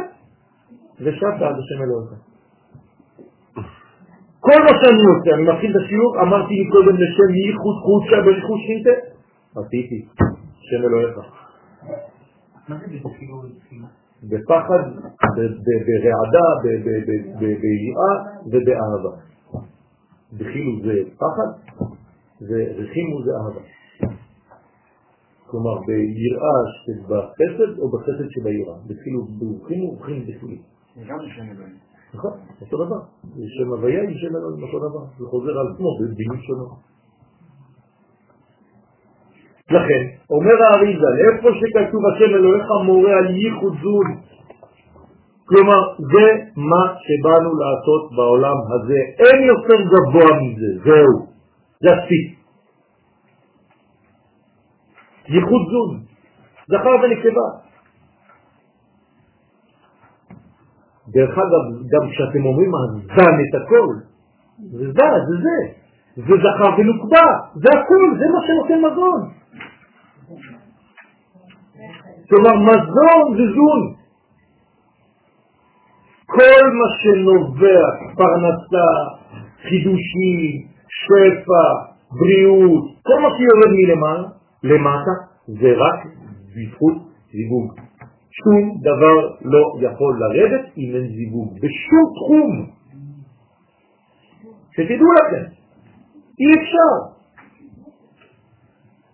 גם עכשיו כשאני מדבר, זה זיווג, זון? כן, כי המוח שלי מזדווג עם הפה. לכן יוצא, גם הפה בעצמו, הלשון דופקת בחך ובגרון, עוד זיווג. תנסו לדבר בלי לגעת עם הלשון, בלי להזיז את הלשון, אי אפשר להוציא מילה. וזה כל הזמן דיבורים, טק טק טק טק טק טק. זה מוציא מילים. אי אפשר אחרת. בסדר. אוקיי. אז זה הבחינה הזאת של זון. לכן אין לנו מה לעשות בעולם הזה, אלא לייחד זון. זאת הקומה שלנו, נכון? הרי איפה זה נמצא עם זון? זה שבע תחתונות. אין לנו מה לעשות בגימל ראשונות, כתר חוכמה ובינה. אנחנו רק בונים זון כדי שהמוחים ירדו אליהם. המוחים הם יורדים כל הזמן. מתי הם יורדים? כשירדו.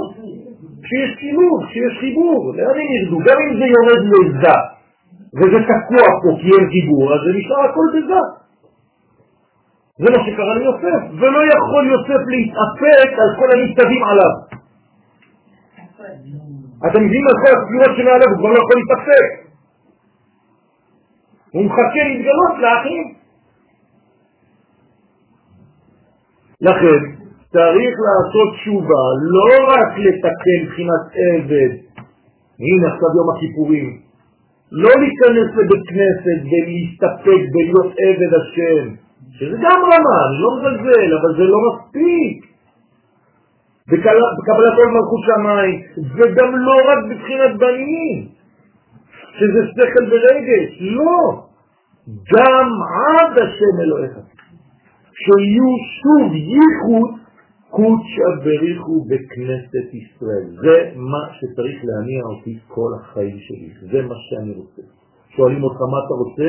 תשאלו אנשים דתיים מה הם רוצים. להיות דתי, להתקרב לשם, דברים כאלה. נכון? זה מה שתשמעו. אני רוצה לעשות את רצונו, לקיים מצוות, תורה. לא, התשובה שלכם, רבותיי, זה ליחד קודשא בריחו בכנסת ישראל. זה מה שאתם צריכים לענות.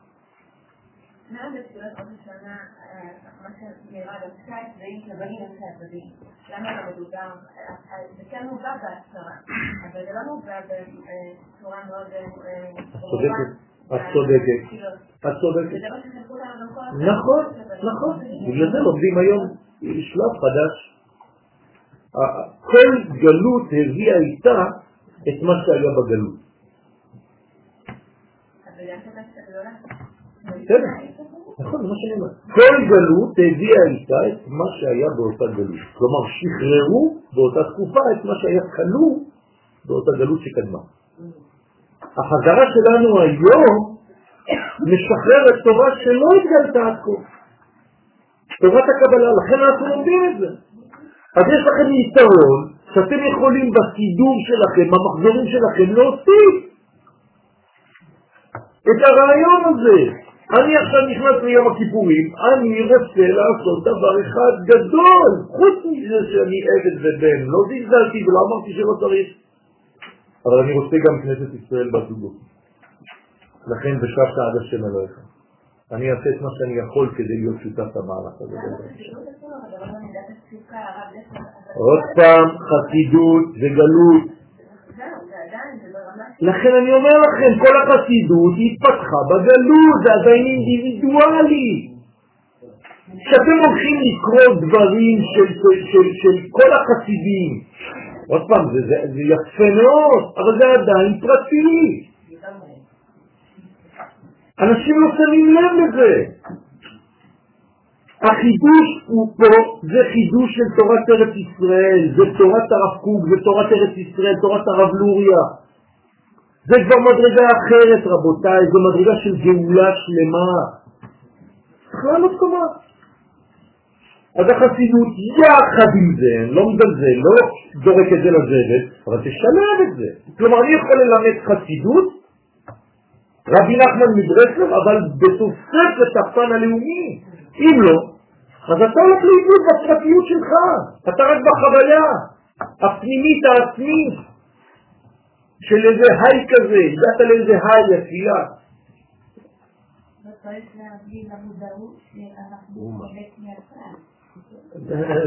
שלא, שלא שאנחנו חלק מהכלל, שאנחנו הכלל שמתפרק. אפילו אם אנחנו מתפללים לבד, למשל, אז בכוונה צריך להרגיש כדי להרגיש... שוב פעם, את חוזרת על אותו עניין. זה כאילו הכלל זה מלא מלא מלא נקודות, ואני נקודה מהנקודות האלה. לא. אין אני. הכל כלל ויש קנאי. תמיד פה. זהו, אני קרן של הכלל. אני לא אדם בפני עצמו, אני לא קיום בפני עצמו.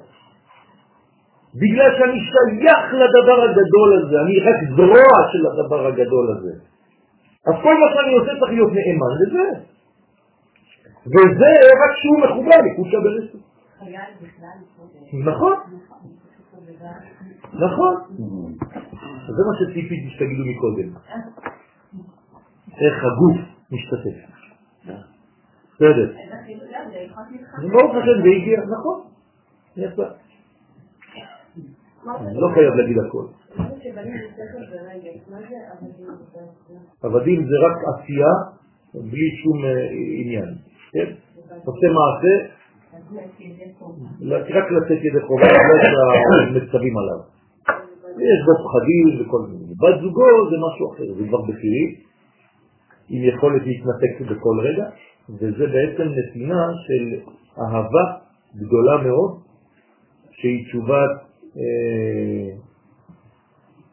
אנחנו נפתח את זה. כן, כן, זה, זה מדרגה של גם נתינת הגוף, של גם הכלים הופכים להיות חלק מה, מה, מהקשר הזה. זה, זה כולל, זה כולל. כלומר, הרעיון זה רק להבין כן, שיש מדרגה של מידת הרחמים ומידת הדין. אלוהים זה מידת הדין, נכון? זה הטבע, אבל זה לא רק אלוהים, לא כתוב בשבתא עד השם אלוהים. מה כתוב? כשיש חייכות. האלוהים שאתה מתגלה דרכו, אלוהיך. זאת אומרת שיש שם בעצם אלוהים עם שייכות. לא סתם איזה אלוהים, יש גם אלוהים אחרים חד ושלום. זה אלוהיך. יפה. אז מי זה החה הזה? כן, זה ישראל. אנוכי אדוני אלוהיך, אשר הוצאתיך מארץ מצרים. לא יהיה לך אלוהים אחרים על פניי. בסדר? גם האלוהים הוא ספציפי, הוא לא סתם אלוהים רגיל. לא להגיד אני חוזר עד הוויה אלוהים. התורה מתכוונת למה שהיא אומרת. אז אני חוזר, אם שואלים אותך עד איפה את רוצה לעשות תשובה, תשובה פשוטה, עד אדוני אלוהיך, או אלוהי. כן? אז זה שההוויה תתחבר למציאות שבי, בשכל, ברגש, במעשים ובכלים. למה לא אדוני אלוהינו? מה? פה זה התורה אומרת, ושבת עד אתם אלוהיך. זאת אומרת שאתה תבין שבעצם גם המובן הפרטי, כן, כל כולך תשור למדרגה הגדולה הזאת. אתה לא מבטל את הפרט, זה החידוש. תשובה שתבטל את הפרט, אז הפרט מת. אז אני כבר לא צריך לחיות, אז אני אמות ואני הולך ואני כול כול כול כולי שאהוב באלוהות. לא. אמרנו, אתה חי בהם. עד כדי כך שאם אתה ביום הכיפורים לא מרגיש טוב בצורה דרסטית, אוקיי? כן. מי שחולה בחזקת סכנה, כן, הוא חייב לאכול, לפי הוראת הרופא. אז גם אם הוא חייב לאכול בשיעורים, כן, או לשיעורים, גם על זה יש חידושים. יש רבנים שאמרו בלי שיעורים אפילו. אבל כל אחד לפי עניינו, כן? לא נגיד כן אמרנו בשיעור שלנו. זהירות. אבל יש הלכות שמאוד מאוד מאוד מקפידות על הדבר הזה שאתה צריך קודם כל לחיות.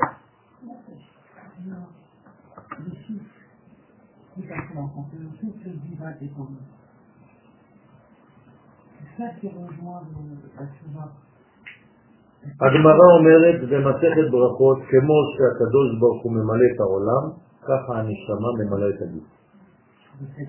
זה אותו דבר. כלומר, מי זה הקדוש ברוך הוא אצלנו? הנשמה. הנשמה בגוף שלי זה כמו הקדוש ברוך הוא בעולם, אני עולם קטן. כמו שאתה אומר אליך, ומתגבט עם ה... עם הפרטיות שלך, עד החלק הכי תחתון שלך, אבל עם החלק הכי עליון. נכון. בסדר? בהקשר לשיעור שעבר, הבחינה של אבא ודת. כן. אז כאן זה עדיין של הדדים, נכון? כי בנים עדיין זה כבר. כן, כן, זה המלכות, שהיא בתחילת בנייתה. זה כבר שהיא הפכה להיות אותה ילדה, הפכה להיות אישה. אז האבא, אבא מייסד אותה, בונה אותה, כמו שהקדוש ברוך הוא החוכמה בנתה את המלכות. ברגע שהמלכות גדלה, היא הופכת מאחור לפנים, ואז היא נכנסת למדרגה חדשה של זיווג. היא כבר לא בת, כן, היא הופכת להיות אישה.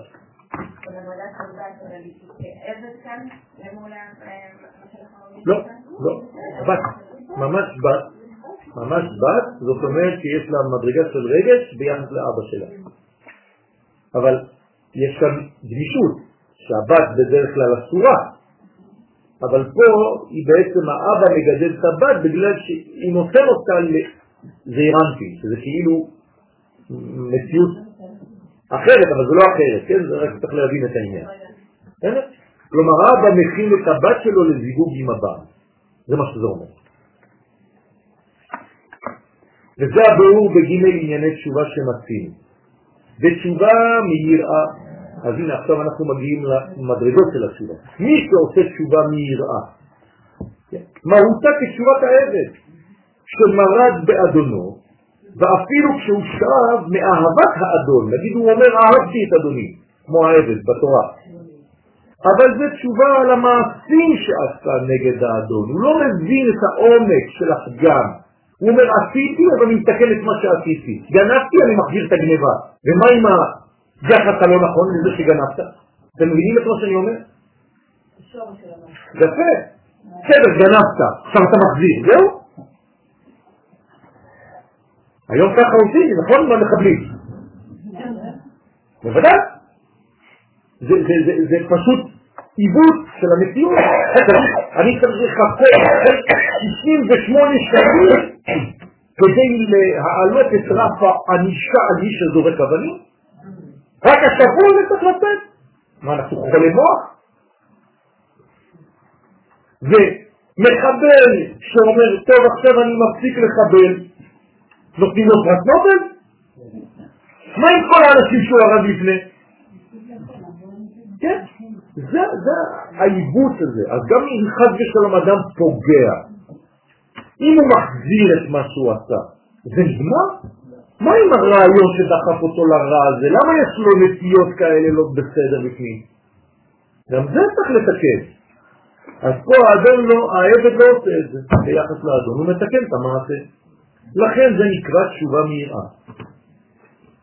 זה נקרא תשובה מהירה, בסיס, בסיס, בסיס של התשובה.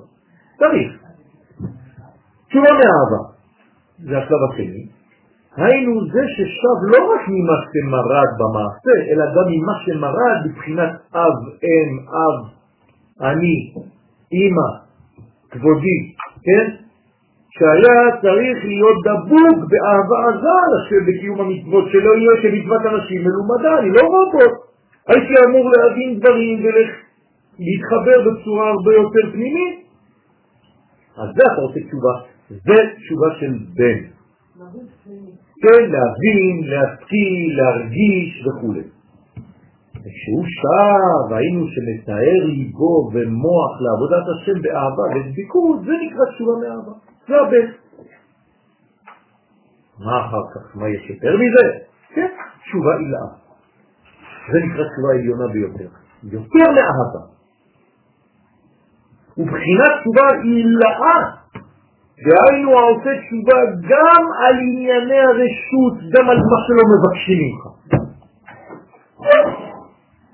התורה לא כתבה בפירוש שצריך להתנהג כך וכך במצב כזה, אבל אתה, בגלל שאתה מבין, בגלל שאתה עכשיו מייצג את האישה של ריבונו של עולם, אתה לא יכול לאפשר לעצמך לצאת החוצה עם סמלה לא יפה, עם כתם, לא מאופרת, יגידו זאת האישה של המלך, זאת המלכה.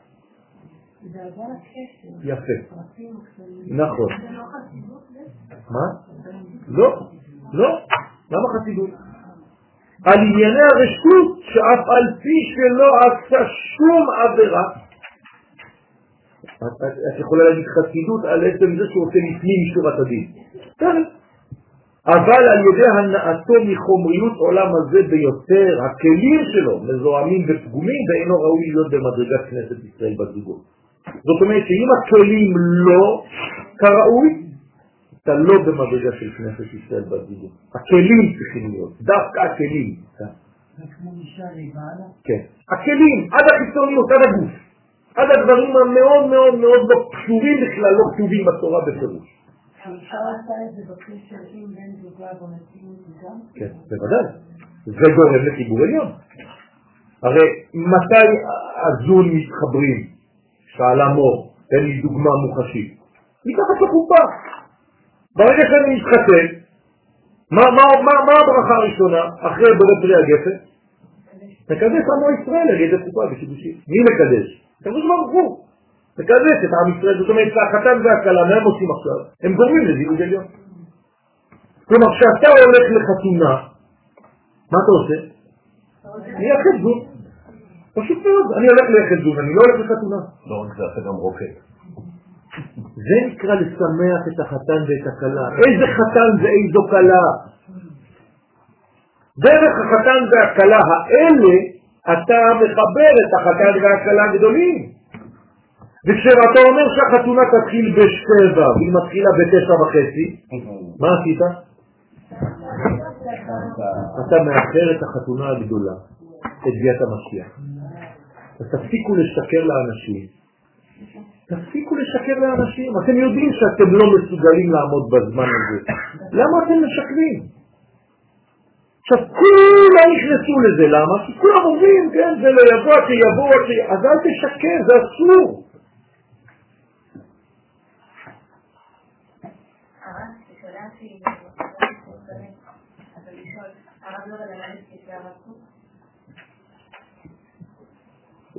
לא דיברתי איתו על זה אף פעם, אבל רוב תלמידיו היו רבנים של מרכז הרב, של הרמות, בשער השמיים. אבל הוא לא לימד, הוא לימד רק את הנכד שלו בימים האחרונים, רק את הנכד שלו. היה רק חיבור ישיר. אף אחד לא למד איתו חברותא באמת. על הרב. כן, הרבי. חוץ מהרב של אה, סלובי, שהוא היה חברותא שלו. שנים. כן. הוא, גם בסלונים הוא נקרא המקובל, כן? כלומר, כשהיינו הולכים לרקוד בשמחת בית השואבה בישיבת סלונים, היינו הולכים לראות, היינו רואים את הרב שם. כן, אז היינו הולכים לרקוד שם בחול המועד סוכות, אז הוא אף פעם, הוא לא היה עם כולם, הוא דמות אחרת. היו אומרים, הרב לוריה הגיע, מי המקובל? ככה היו שואלים אותנו. כן, המקובל, אם שמה, אתה הולך ורואה אותו באיזשהו מקום שם, כמו איזה עיר קטן, חייך איזה של מלאך עם שני סוסים גם. מדרגה אחרת. אז איך למדנו? שאלות, שאלות, שאלות, שאלות. כלומר, או שהייתי הולך אליו הביתה ושואל, מביא שאלות, או שהייתי מתקשר אליו, מדבר איתו הרבה זמן בטלפון, וזה ככה בצורה כזאת. וזוהי התשובה המעולה ביותר. ולכן אמרו בזוהר הקדוש שמועלת תשובה זו גם על חטא חמור, תשימו לב. כלומר, מי שעשה חטאים חמורים שבדרך כלל אין עליהם תשובה, התשובה הזאת, ברובד הזה, בגובה הזה, של כנסת ישראל בזוגו, זה מוותר על הכל, מחפר על הכל. והביאו זה, רחמנא ליצלן, פוגם בכל ג' בחינות. כן? כלומר, הוא מדבר על החטא, החטא, שזה פוגם גם בבחינת עבדים, גם בבחינת בנים, גם בבחינת כנסת ישראל בזוגו, כיוון שעל ידי חטא זה נעשה פירוד כביכול למעלה. אתם מבינים מה החטא? כן? הפרדה בין זכר ונקבה, זרע לבטלה. ולכן זה בעצם מפריד בין אבא ואמא, מפריד בין הזכר לנקבה. והשפע, במקום שיבוא להקל את הבית, לעיקר הבית, יורד לחיצונים. אז מה עשיתם כשזרקתם את יוסף לבור? מה זה אומר? איפה שמתם את הזיווג? עם מי? עם הקליפות. כלומר, הלכתם ואמרתם ליסוד, במקום לתת לקדושה, לך תקצת למצרים. תראי, יפה. לך לאישה המצריה. זה מה שעשו עם יוסף. גרמו לו ללכת להזדווג עם מצרים. וברוך השם יוסף נשמע, אבל זה מה שקרה.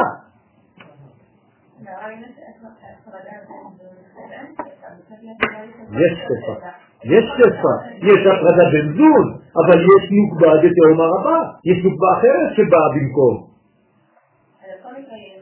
זאת אומרת, בכל מקרה זה לא נקרא שפע, זה נקרא חד ושלום ירידה של אורות למדרגת אחרות.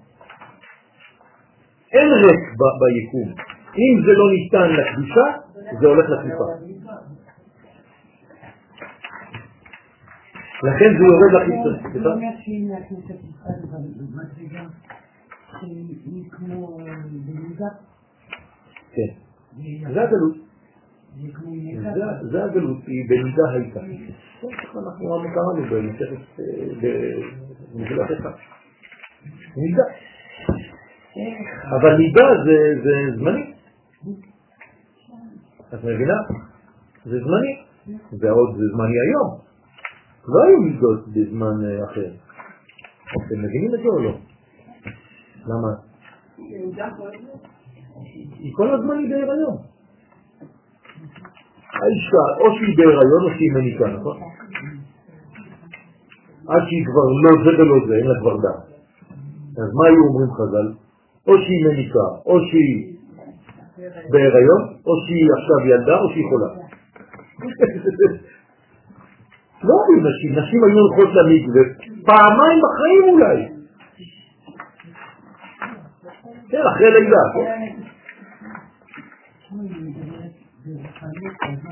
זה אותו דבר, מה שיש בגשמיות יש ברוחניות. כשיוסף היה בבור, זרקו אותו לכנסת. נכון, נכון. לכן זה נקרא יורד לחיצונים, החיצונים נקראים בלשון התורה נחשים ועקרבים, כן? שרף, נחש, עקרב וסימאון. זה ארבע קליפות תנועות. כמו זכר, כדחר, המשפיע בלא נוקבה. כלומר, יש זכר ואין נקבה. זה החטא הכי גבוה שיכול להיות. זכר בלי נקבה. וכן כיוון שחוטא בכל גופו, למה זה חוטא בכל גופו? כי הזרע הוא לא ברק מהמקום הזה. זה הכל, זה המוח, זה הכל השתתפות, כל החלקים השתתפים בחטא הזה. התשובה העליונה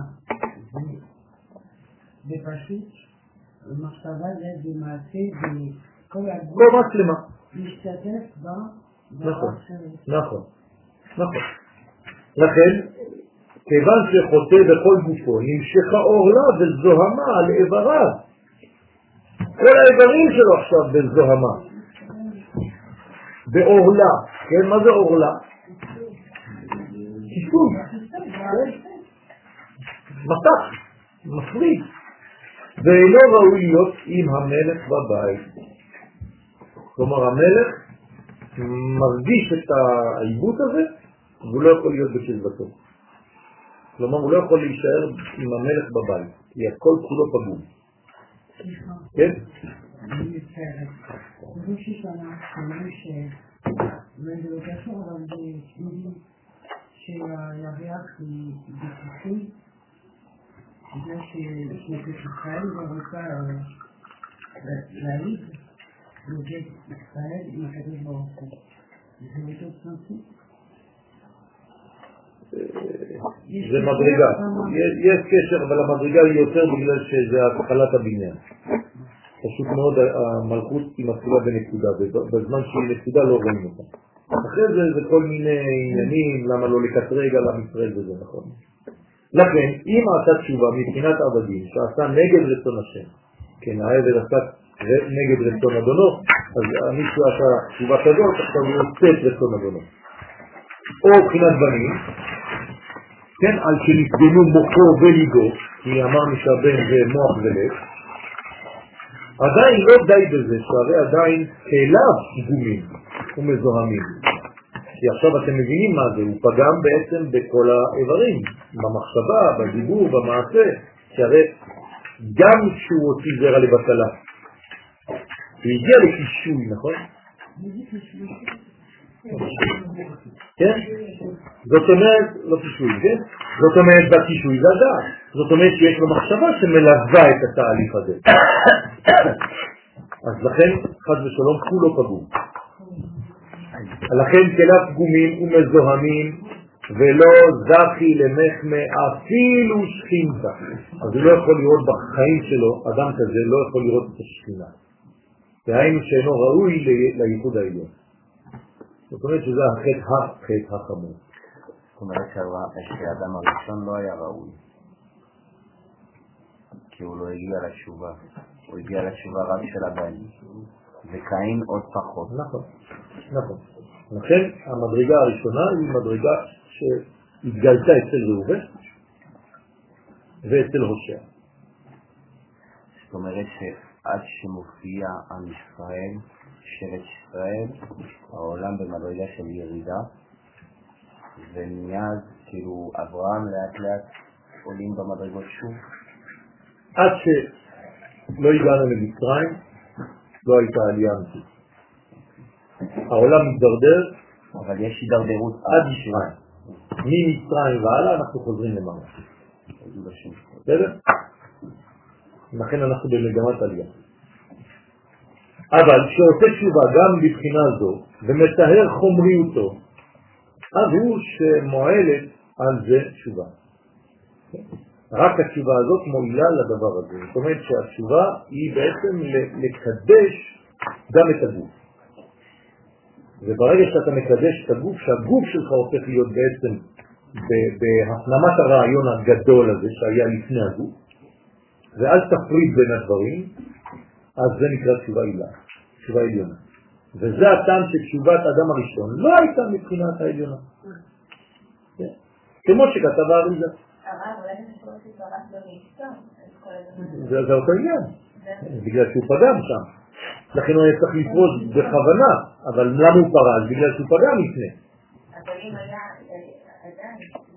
לא, הוא לא יכול היה להישאר עם אשתו אחרי הפגם, כי הוא היה מביא לה רק קליפות. לכן הפרישה הזאת זה לא עצם החטא. עצם החטא זה קרה לפני, שהוא ידבק בצורה לא נכונה.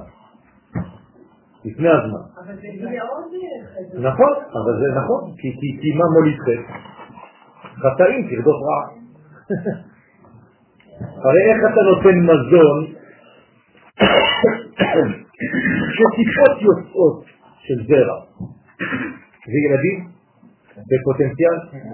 אוקיי. כלומר, כל שפירת זרע לבטלה זה פוגרום, נכון? זה מיליארדים של נקמות. הילדים האלה, הרוחניים האלה, שהם כבר לא רוחניים כל כך, זה כבר הפך להיות uh, מציאות. הם צריכים לקבל אוכל?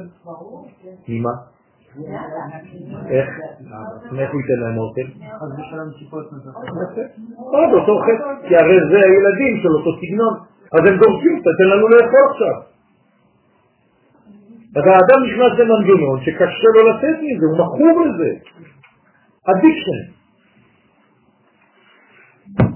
לכן הבחינה העליונה, כמו שכתב האריזל, האדם הראשון לא זכה למדרגה העליונה בעניין גלות מצרים, שהייתה מחמת גם זה. כלומר, כל גלות מצרים זה פשוט ביטוי לפגם הזה שנקרא ניתוק בין הקדוש ברוך הוא לבין כנסת ישראל.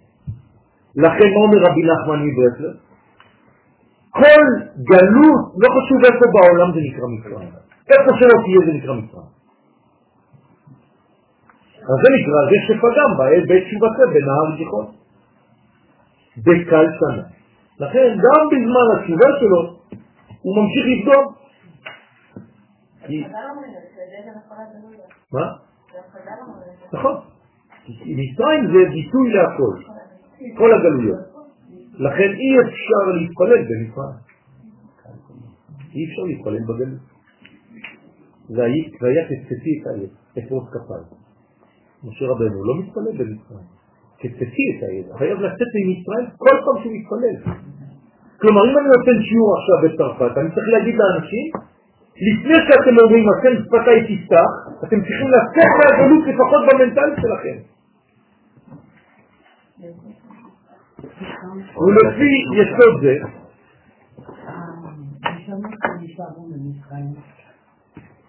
יכול להיות שזה הסיבות של אדם הראשון ש... לא, לא, לא. הכל יצא, כל מי שהיה צריך לתת, נעשה איתו את כל התיקון. אין מה, לא נשאר לנו ראשון. לפי יסוד זה נבין היטב, גם חטא העגל, שהיו צריכים ג' פעמים ריצוי. כן? זה לא מיד.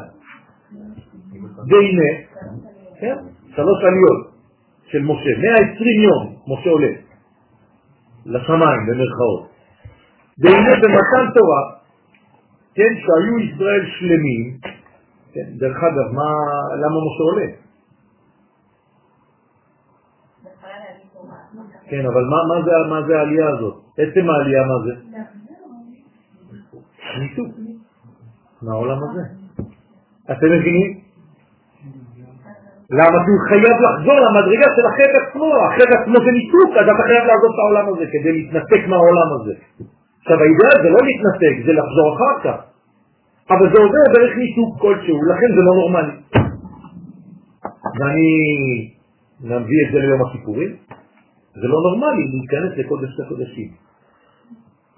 נורמלי זה לצאת משם. אבל בלי להיכנס אי אפשר לצאת, אז אתה נכנס כדי לצאת. יותר, מה יותר חשוב בכל יום הכיפורים? האכילה שבסוף הסוף. בסיום הצום האכילה היא הכי חשובה יותר מכל יום הכיפורים עצמו. כי למה? כי עכשיו אתה עכשיו מבטא במציאות, באוכל, בהפנמה שלך את מה שהיית שם בעולמות העליונים. זה לא נורמלי להיות שם. אבל זה לא טבעי יום הכיפורים. מה, אתה מלאך? כולך לבן, שקוף, לא אוכל, לא סותר, מה אתה? אתה כבר הולך למות. זה לא נורמלי. הנורמלי זה שתחזור עם כל המידע הזה, עם כל הנכס הזה, עם כל הרכוש הזה. זה מה שנאמר במצרים, ואחרי זה יצאו ברכוש גדול. מה זה רכוש גדול? למה גדול? חסד. גדול גדולה, חסד. כלומר, השפעה. מה הרכוש שיצאנו איתו ממצרים? רצון להשפיע. הנה, רכוש גדול. זיגות. לכן, במתן תורה, יהיו ישראל שלמים בכל ג' בחינות עבדים, בנים, וכנסת ישראל בת זוגו, זה מה שרצינו לעשות, לכן זה נקרא עשן, עולם שנה ונפש, כל הבחינות מחוברות שם. במילים אחרות, איפה חייב להיות בעצם מתן תורה? בארץ ישראל. נכון? אז יש סוברים שבעצם סיני זה גם חלק מארץ ישראל. בת זוגו שנתחדש ביום מתן תורה. זה יתחדש. לכן אה, אה, אנחנו חוזרים לכתוב, כן, הכתובה, בספר הזה. יוצא שחטא העגל פגם בכל הלב מבחינות. חטא בבחינת עבדים, בזה שעשו נגד הציווי של לא תעשה לך פסל, ופה זה פסל דאבל, זכר ונקבה. דרך אגב, הם עשו זכר ונקבה, נכון? הפסל עצמו היה דמות זכר ונקבה. וגם עצם חטא עבודה זרה הוא מרידה במלכות שמיים. אם אתה לא עובד את השם, אתה עובד את העבודה זרה, זה, זה מרידה במלכות שמיים. כאילו שיש חס ושלום עוד מי שנותן שפע, חוץ מהקדוש ברוך הוא. זה מה שזה אומר. יש כמה אפשרויות, כמה אלוהים, חס ושלום. שתי רשויות. חטאו בבחינת בנים, שאמרו אלה אלוהיך ישראל, אשר העלוך מארץ מצרים. כלומר, מי? מי הוציא אותנו ממצרים לפי מה שהם אמרו? אלה, מה זה אלה?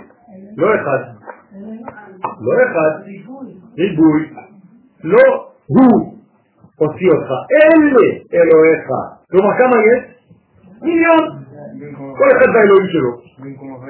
נכון. חס ושלום. אין חיבור עם האחדות האלוהית של שם הוויה. אז זה הכל פיצול. אלה אלוהיך ישראל, שזה נגד מה שמצינו בקרב, כן, בכתוב, כי יציאת מצרים הייתה בבחינת בנים, כמו שנאמר לפרעה, שלח את בני, כן, את בניי, וכן בני בכור ישראל. זה ההפך מזה, הם פגמו בזה עכשיו.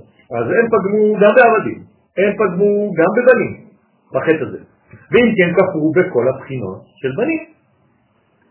עכשיו, מה, איך הם פגמו בכנסת ישראל בזוגו? במה שאמרו, זה האיש משה לא ידענו מה היה לו. כלומר אין חיבור עם האיש משה. האיש משה זה זה, כן, ביטוי לדי רנפין. לא ידענו, מה זה לא ידענו? אין דעת, אין חיבור, אין ידיעה. הוא עלה לשמיים, זהו, הלך להתחבר עם קומה אחרת. אנחנו עכשיו חייבים למצוא לנו גבר אחר. הבנתם? מי זה הגבר האחר? עגל מסכה. עגל זכר, מסכה נקבה. אז יש לנו זיווג זון, חד ושלום בקליפה. סליחה, זה כמה פעמים, גם לפני משה, שרצו להרוג הבנים הראשונים. מה זה להרוג את הבנים הראשונים? כל היה רק סיפור. זה פרעה, פה זה ישראל עצמה. כן, אבל גם הוא עוד פעם רוצה... נכון, אבל פה אנחנו מדברים על חטא שלנו. כשמישהו אחר רוצה לנו את זה, זה בגלל שאנחנו בעצם חווים את מה שאנחנו גרמנו. למה זורקים את הילדים למים? בגלל שזרקו את יוסף. זה אותו דבר. עכשיו, למה זרקו אותו למים? כאילו זרקו אותו ליסוד של עצמו, לזרע. שלא יוצא. אז כל מי שנולד, מחזירים אותו למים. אז הוא לא יכול להוליד שום דבר.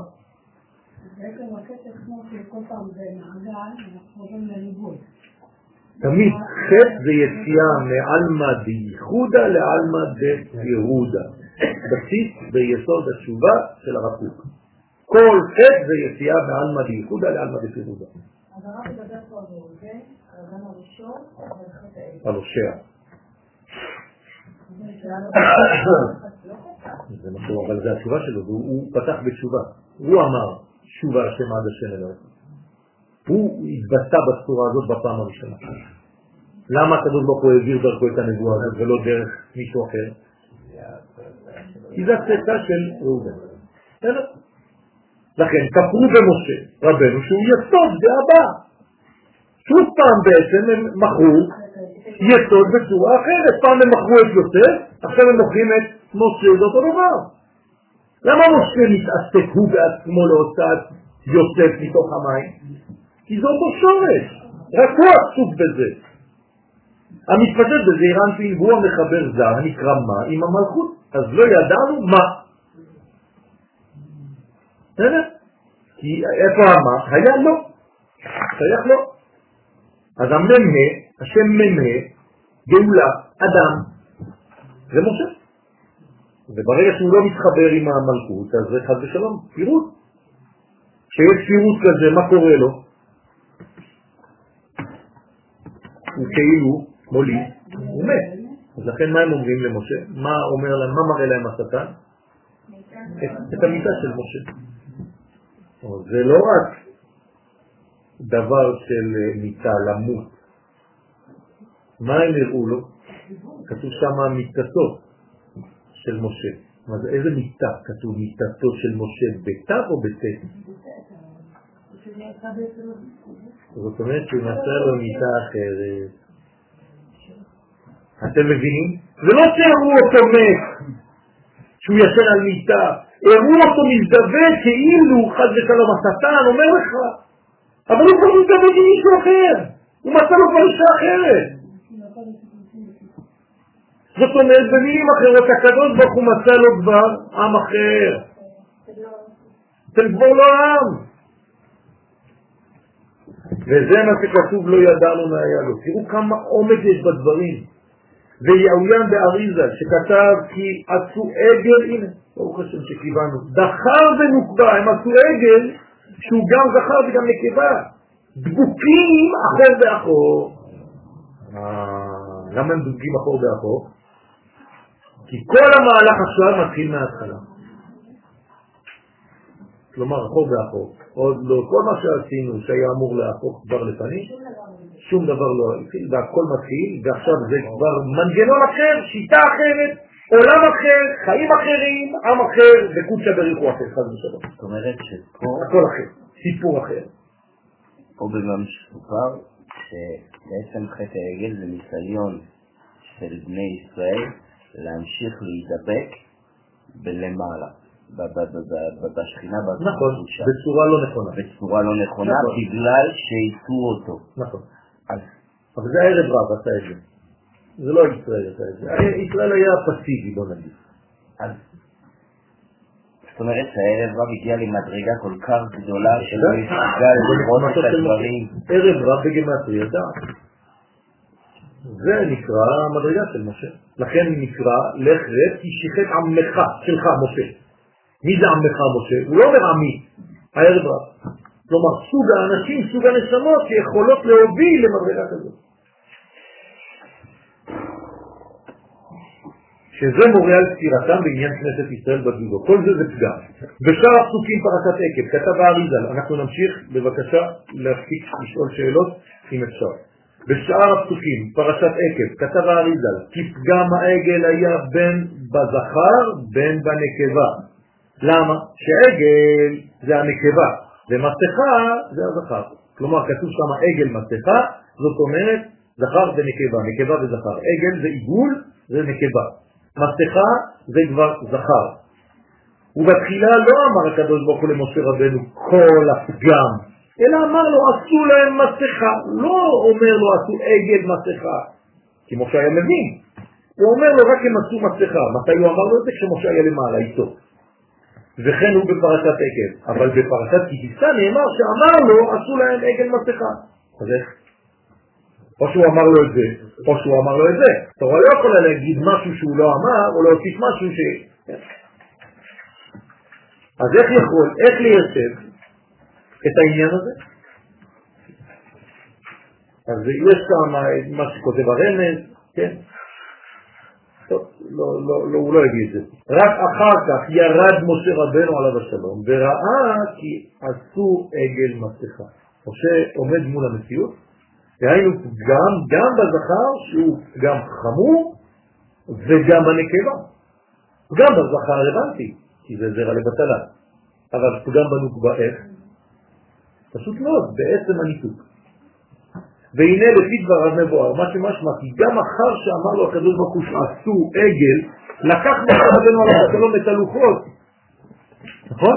למה משה מוריד את הלוחות? למה הוא לא אומר לו על הקדוש ברוך הוא, תשמע, אם הם כל כך מכוערים למטה, תשמור את הלוחות. אחרי זה אני אבוא, נסתדר. לא, הוא לוקח בכל זאת את הלוחות ויורד ביודעו שיש עגל, כדי לקיטם לישראל. בכל זאת, ורק אחר כך שבא וראה את העגל והמחולות, שבר את הלוחות. אז יש שנייה, כבר תמרו בזה, מה נתחדש לו עשה, שלא ידע למעלה. פתאום כשהוא יורד והוא רואה, הוא רואה דבר שהוא לא ראה כשהוא היה למעלה. הרי הוא נביא, הוא רואה הכל. ועיין צפורנו מה שכתב בזה, גם כן לא אומר לנו. לפי דבריו, הרי הקדוש ברוך הוא לא אמר לו, אלא פגם מסכה. זה מה שצפורנו אומר. זאת אומרת שהקדוש ברוך הוא לא גילה לו את כל הפגם, הוא אמר לו רק שהם עשו מסכה. מה זה מסכה אמרנו? זכר, פגם בזכר. שהוא פגם הזכר לבד ולא, ולכן לא סבר את הלוחות. כלומר, אם רק הזכר נפגם, אז יש עדיין תקווה, הנקבה עדיין בסדר. אבל כשראה גם את הפגם במלכות, אז הוא שבר את הכל. והביאור בזה מהמבואר, כלומר בקשר למה שאמרנו עד עכשיו. כי פגם הזכר הוא פגם בבחינת עבדים ובנים. כלומר, כל מה שקשור לזכר זה רק בנים ועבדים, נכון? הרי מתי מופיע הנקבה? רק בכנסת ישראל בזוגו. אין בעבד ובבן מושג של בת, של נקבה. לכן עניינו מבואר שם שנעשה זה אנטי בין ו' קצוות בלבד. כלומר, מה זה הפגם בזכר, או בבן או בעבד? שהבן או העבד יש להם רק ו' קצוות, אין להם מוחים, אין להם שכל במרכאות. מתי הילד חוטא לאבא שלו? אין לו שכל, האבא שלו אומר לו, אין לך ראש, אין לך שכל, תראה מה אתה עושה שטויות, נכון? והמלך אומר לעבדים, אין אחד פה שיש לו ראש, אתם דבילים? אז מה יש לאנשים האלה, לזכר הזה? רק קצוות, כלומר, גוף בלי מוח, כן, קטנות. ובמקום שהוא בבחינת בן לאבא ואמא, נעשה בבחינת קטנות, אז הוא הופך להיות כמו ילד קטן, לא מבין שוב. כן, חרש, שותה, קטן. אבל גם המלכות לא אמר לו, היינו עד כדי כך לפגום מבחינת נוקבה, שלא רצו גם בייחוד של כנסת ישראל בזוגו, הוא לא אמר לו שהם לא רצו את הייחוד. וזה חמור מאוד לא לרצות בייחוד. והיינו מה שאמרו זה האיש, משה לא ידענו מה היה לו, זה לא אמר לו. כלומר, הקדוש ברוך הוא לא גילה הכל למשה, גם אם הוא נביא. למה? כי נביא לא מקבל הכל, אלא אם כן הקדוש ברוך הוא מנבא אותו. זהו, אם לא. זה הקדוש ברוך הוא מחליט מה הוא אומר לנביא ומה לא. אתם חושבים שבגלל שהוא נביא אז הכל הוא רואה? זהו. וגם למי שהקדוש ברוך הוא רוצה לגלות, גם אם הוא נביא. לא הבנתי, הוא לא גילה, אבל בפרשת טיפה הוא גילה? כן. כי מה זה כפרשת טיפיסה? זה כבר תיקון. אחרי זה הוא כבר יכול לתקן. יישא את ראש בני ישראל. זה כבר תיקון. רטרואקטיבית הוא מגלה לו מה קרה. לכן בתחילה לקח חלוקות שהן כמו זכר ונקבה, לכן עכשיו אתם מבינים למה יש שני לוחות, לוח זה זכר, למה יש שני לוחות?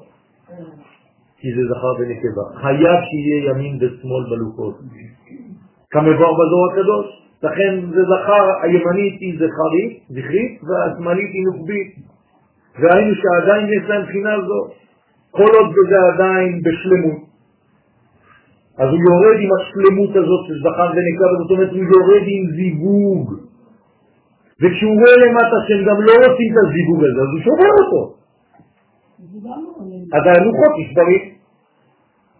זאת אומרת, אם באמת אנחנו רוצים, בוא נגיד, לדייק, לכמה שברים משה שבר את הלוחות? לשניים.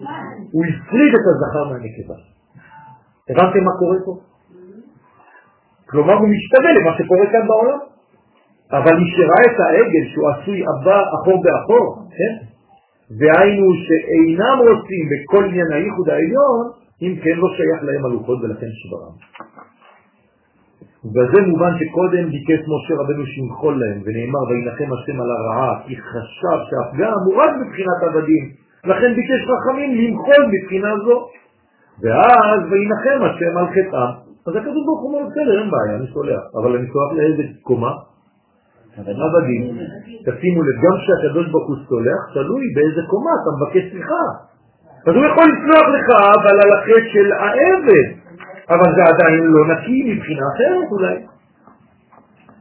לכן מסר לו את הלוחות. אומנם משה רבנו כשירד למטה וראה שפגמו בכל ג' הבחינות, שב אל השם ואמר, אנא, חטא העם הזה, עכשיו זה העם הזה, חטאה גדולה. כלומר הם חטאו בגדולה, בנתינה, בזרע. לא רק בבחינת עבדים, אלא גם כן בכל הבחינות העליונות, אם כן צריכים שוב לבקש מחילה גם על הבחינות האלו. זאת אומרת, מזל שיש לנו את משה שהבין את הסוד הזה, שעלה שלוש פעמים כנגד שלוש המדרגות, פעם עבדים, פעם בנים, פעם כנסת ישראל. וביקש, הראיני נא את כבודיך. מה זה כבודיך? מלכות, כבוד. עכשיו אתם מבינים למה הוא אומר לו, הראיני נא את כבודיך. מה, יצא לו איזה ג'וק בראש, טוב, תוך כדי שאני פה, תראה לי, נו, אנחנו עכשיו בקרבה, תראה לי קצת מה. לא, שלא תשרה שכינה חס ושלום בעכו"ם, זה מה שהוא ביקש. ועושה כוכבים ומזלות. אני רוצה שהשכינה תהיה רק בעם ישראל. אני יודע שזה פגם, והפגם הזה הוא כבד הקדוש ברוך הוא, אבל בבקשה ממך, אל תוציא מעם ישראל את הייחודיות הזאת. כלומר, בזכות משה שאמרנו על הסגולה. אני רואה שיש עם שלם שמגיע, והיינו מחילה על פגם מבחינת בנים, וכן, ונתרצה לו השם, אבל עדיין היו צריכים מחילה, זה היה רק על בנים, מחילה על פגם מבחינת ישראל בזוגו, ובלי זה לא שייך קבלת הלוחות השניים. כלומר, לוחות שניים זה רמז שמה? שכן מתכפר לנו העניין של הזיווג, ולכן יש לנו לוחות שניים, שזה הביטוי הממשי למה? לזיווג שני, לציבור שני. נכון, זה עוד פעם זכר ונקבת בוקים. ולכן היו צריכים עוד תשובה ובקשה, באופן שמתבהר כי בסוף 40 יום ראשונים מחל על פגם בחינת עבדים, ב-40 יום אמצעים על פגם בנים, וב-40 יום אחרונים על פגם בחינת כנסת ישראל. ומתי הוא חזר? ביום הכיפורים. זאת אומרת, מה זה יום הכיפורים? סיום של 120 יום וביטוי לזיווג כנסת ישראל בזוגו. לכן איך נקרא היום הזה? יום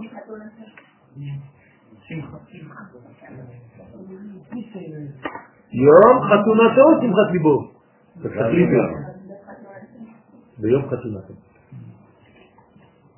המזמור שאנחנו קוראים, השם אורי ואישי, נכון? אמרנו אורי זה תשעי זה ביום הכיפורים. ומה כתוב אחר כך? תצטנני בסוכות, נכון? חג הסוכות. זאת אומרת, יש לנו הכל במזמור הזה. כל החגים הם נמצאים שם. לכן רק שביום כיפורים, במתן הלוחות, כלומר איפה זה מתן תורה אמיתי? מתי אנחנו חוגגים את מתן תורה? זה יום הכיפורים. לכן אם אני שואל אתכם על מה אנחנו בברכאות מציינים את יום הכיפורים, מה קרה לעם ישראל באותו יום? הרי זה חייב להיות דבר שקורה לאומה, נכון? תמיד אמרנו ככה, מתן תורה. זה מתן תורה. זה האירוע ההיסטורי הלאומי של יום הכיפורים. זה לא רק התשובה הגדולה, כאילו יום של זה, לא. אי אפשר להמציא חג, אמרנו, נכון? בלי שיהיה משהו, אירוע היסטורי לאומה. איך נתנו? קיבלו? נתן. בסדר? לוחות מין נעשה עד יום חתונתו, כמו שאמרו במשנה סוף תענית. כמבואר אפוא מכל זה כי היו שלוש, שלוש פינות סליחה והן ג' לשונות מחילה, סליחה וכפרה. הנה, מחילה זה כשאתה רוצה לעשות תשובה על בחינת עבדים. אז אתה מוכל, מחול, מחול, מחול, מחול. כן? סליחה, בחינת בנים. סלח לנו אבינו, אבא. אז אני בן. כי חטאנו. מחול לנו מלכנו, תשימו לב, מחילה מלכנו, מחילה ביחס למלך, נכון? זה מישהו למטה שמגיע לסליחות, אז נוגעים בכל הכפתורים. בסדר? אז פשענו, היינו סליחה בבנים, ומחילה במלכנו, שהוא בחינת עבדים. וכפרה, בגמטריה אישה, היינו בבחינת כנסת ישראל בת זוגו. ועל דרך זה יש לבאר ג' זמני תשובה שהבאנו. אלול, עשרת ימי תשובה ויום הכיפורים. בסדר? אז בעצם אנחנו בשלוש מדרגות של תשובה, שזה מתחלק, שיזיקו, למטה. לא, לא, לא, לא, לא, שזה מתחלק לג' בחינות תשובה שמוטל עליהם. חודש אלול, התשובה היא ניתת לעילה, על הפגם בבחינת עבדים. אז באלול אנחנו כמו עבדים שעושים תשובה. כן? באי שמירת ציווי התורה בין בעשה טוב בין בשור מרע. ועל זה בא תקנת חז"ל בתקיעת שופר, כן, לעורר על תשובה מבחינה זו של עבדים, שהוא עת רצון לקבל תשובה מבחינה זו. אחר כך תשובת עשרת ימי תשובה, עכשיו אנחנו בעיצומם של אותם ימים, דירשו השם בהימצאו כראוהו בהיותו קרוב, שזה שייך בקרבת אב ובנים, אנחנו קרובים, קרובי משפחה, הוא עת רצון של קבלת תשובה מבחינה זו, ולכן כל עשרת ימי תשובה אומרים אבינו מלכנו בתפילה, אחרי התפילה. למה? כי גם חודש אלול לא הולך לאיבוד, גם אבינו, גם מלכנו, כן? כאילו שביום הכיפורים היינו צריכים לומר אישנו, בעלנו, כן? שזה כולל הפגם מבחינת עבדים, מבחינת בנים. לכן אומרים בראש השנה, אם כבנים אם כעבדים, הנה התשובה שלה. בסדר שקמה? אם כבנים אם כעבדים, זה ראש השנה, כי עדיין לא הגענו לכנסת ישראל. דהיינו שהיום יעמיד במשפט איזו תשובה עשו ועל איזה בחינה מהם הייתה תשובה, רק על בנים ועל עבדים בינתיים. רק ביום הכיפורים חיוב התשובה מיוחד לפני השם תתארו, לפני השם, אתה פנים אל פנים עם השם, זאת אומרת אתה עכשיו אישה. אז אם אני הולך לבית הכנסת ואני לא מבין את העניין הזה, איך אני בא לבית הכנסת? כאדם פרטי, נכון? או כעבד או כבן, לא עשיתי כלום, זה כבר עבר. ועת רצון מיוחד להגיע לבחינת כנסת ישראל בת זוגו, כמו שנתבהר בפרי חיים, שאז חוזרת מלכות פנים בפנים אז. שכמה? אז, שזה בא בטהרת הכלים, ולכן יש בו צום ומניעת התענוגים להורות על זיכוך הכלים. אני קודם כל צריך לזכך את הכלים שלי לפני הזיווג, זה מקווה. כי ביום הזה יכפר עליכם מקווה ישראל השם. ואז הוא השלמת ג' חלקי התשובה, שזה נקרא תשובה גמורה. כמו שנאמר, השיבנו השם אליך ונשובה חדש ימינו כקדם. השיבנו, דהיינו מבחינת עבדים, השם אליך ונשובה מבחינת בנים, חדש ימינו כקדם, מה שעליו ברצון האמיתי שלך, מבחינת הייחוד קודשא ברכו בכנסת ישראל. ברכה והצלחה, מחילה, סליחה וכפרה לכולם. מה אני עושה לבית הכנסת כל היום תכל'ס? יופי, היום היום הכיפורים שלנו הוא לא בכלל אמיתי. מה היו עושים יום הכיפורים? הולכים לחפש אישה. נכון. או לשמור על החדש על הכיוון. נכון.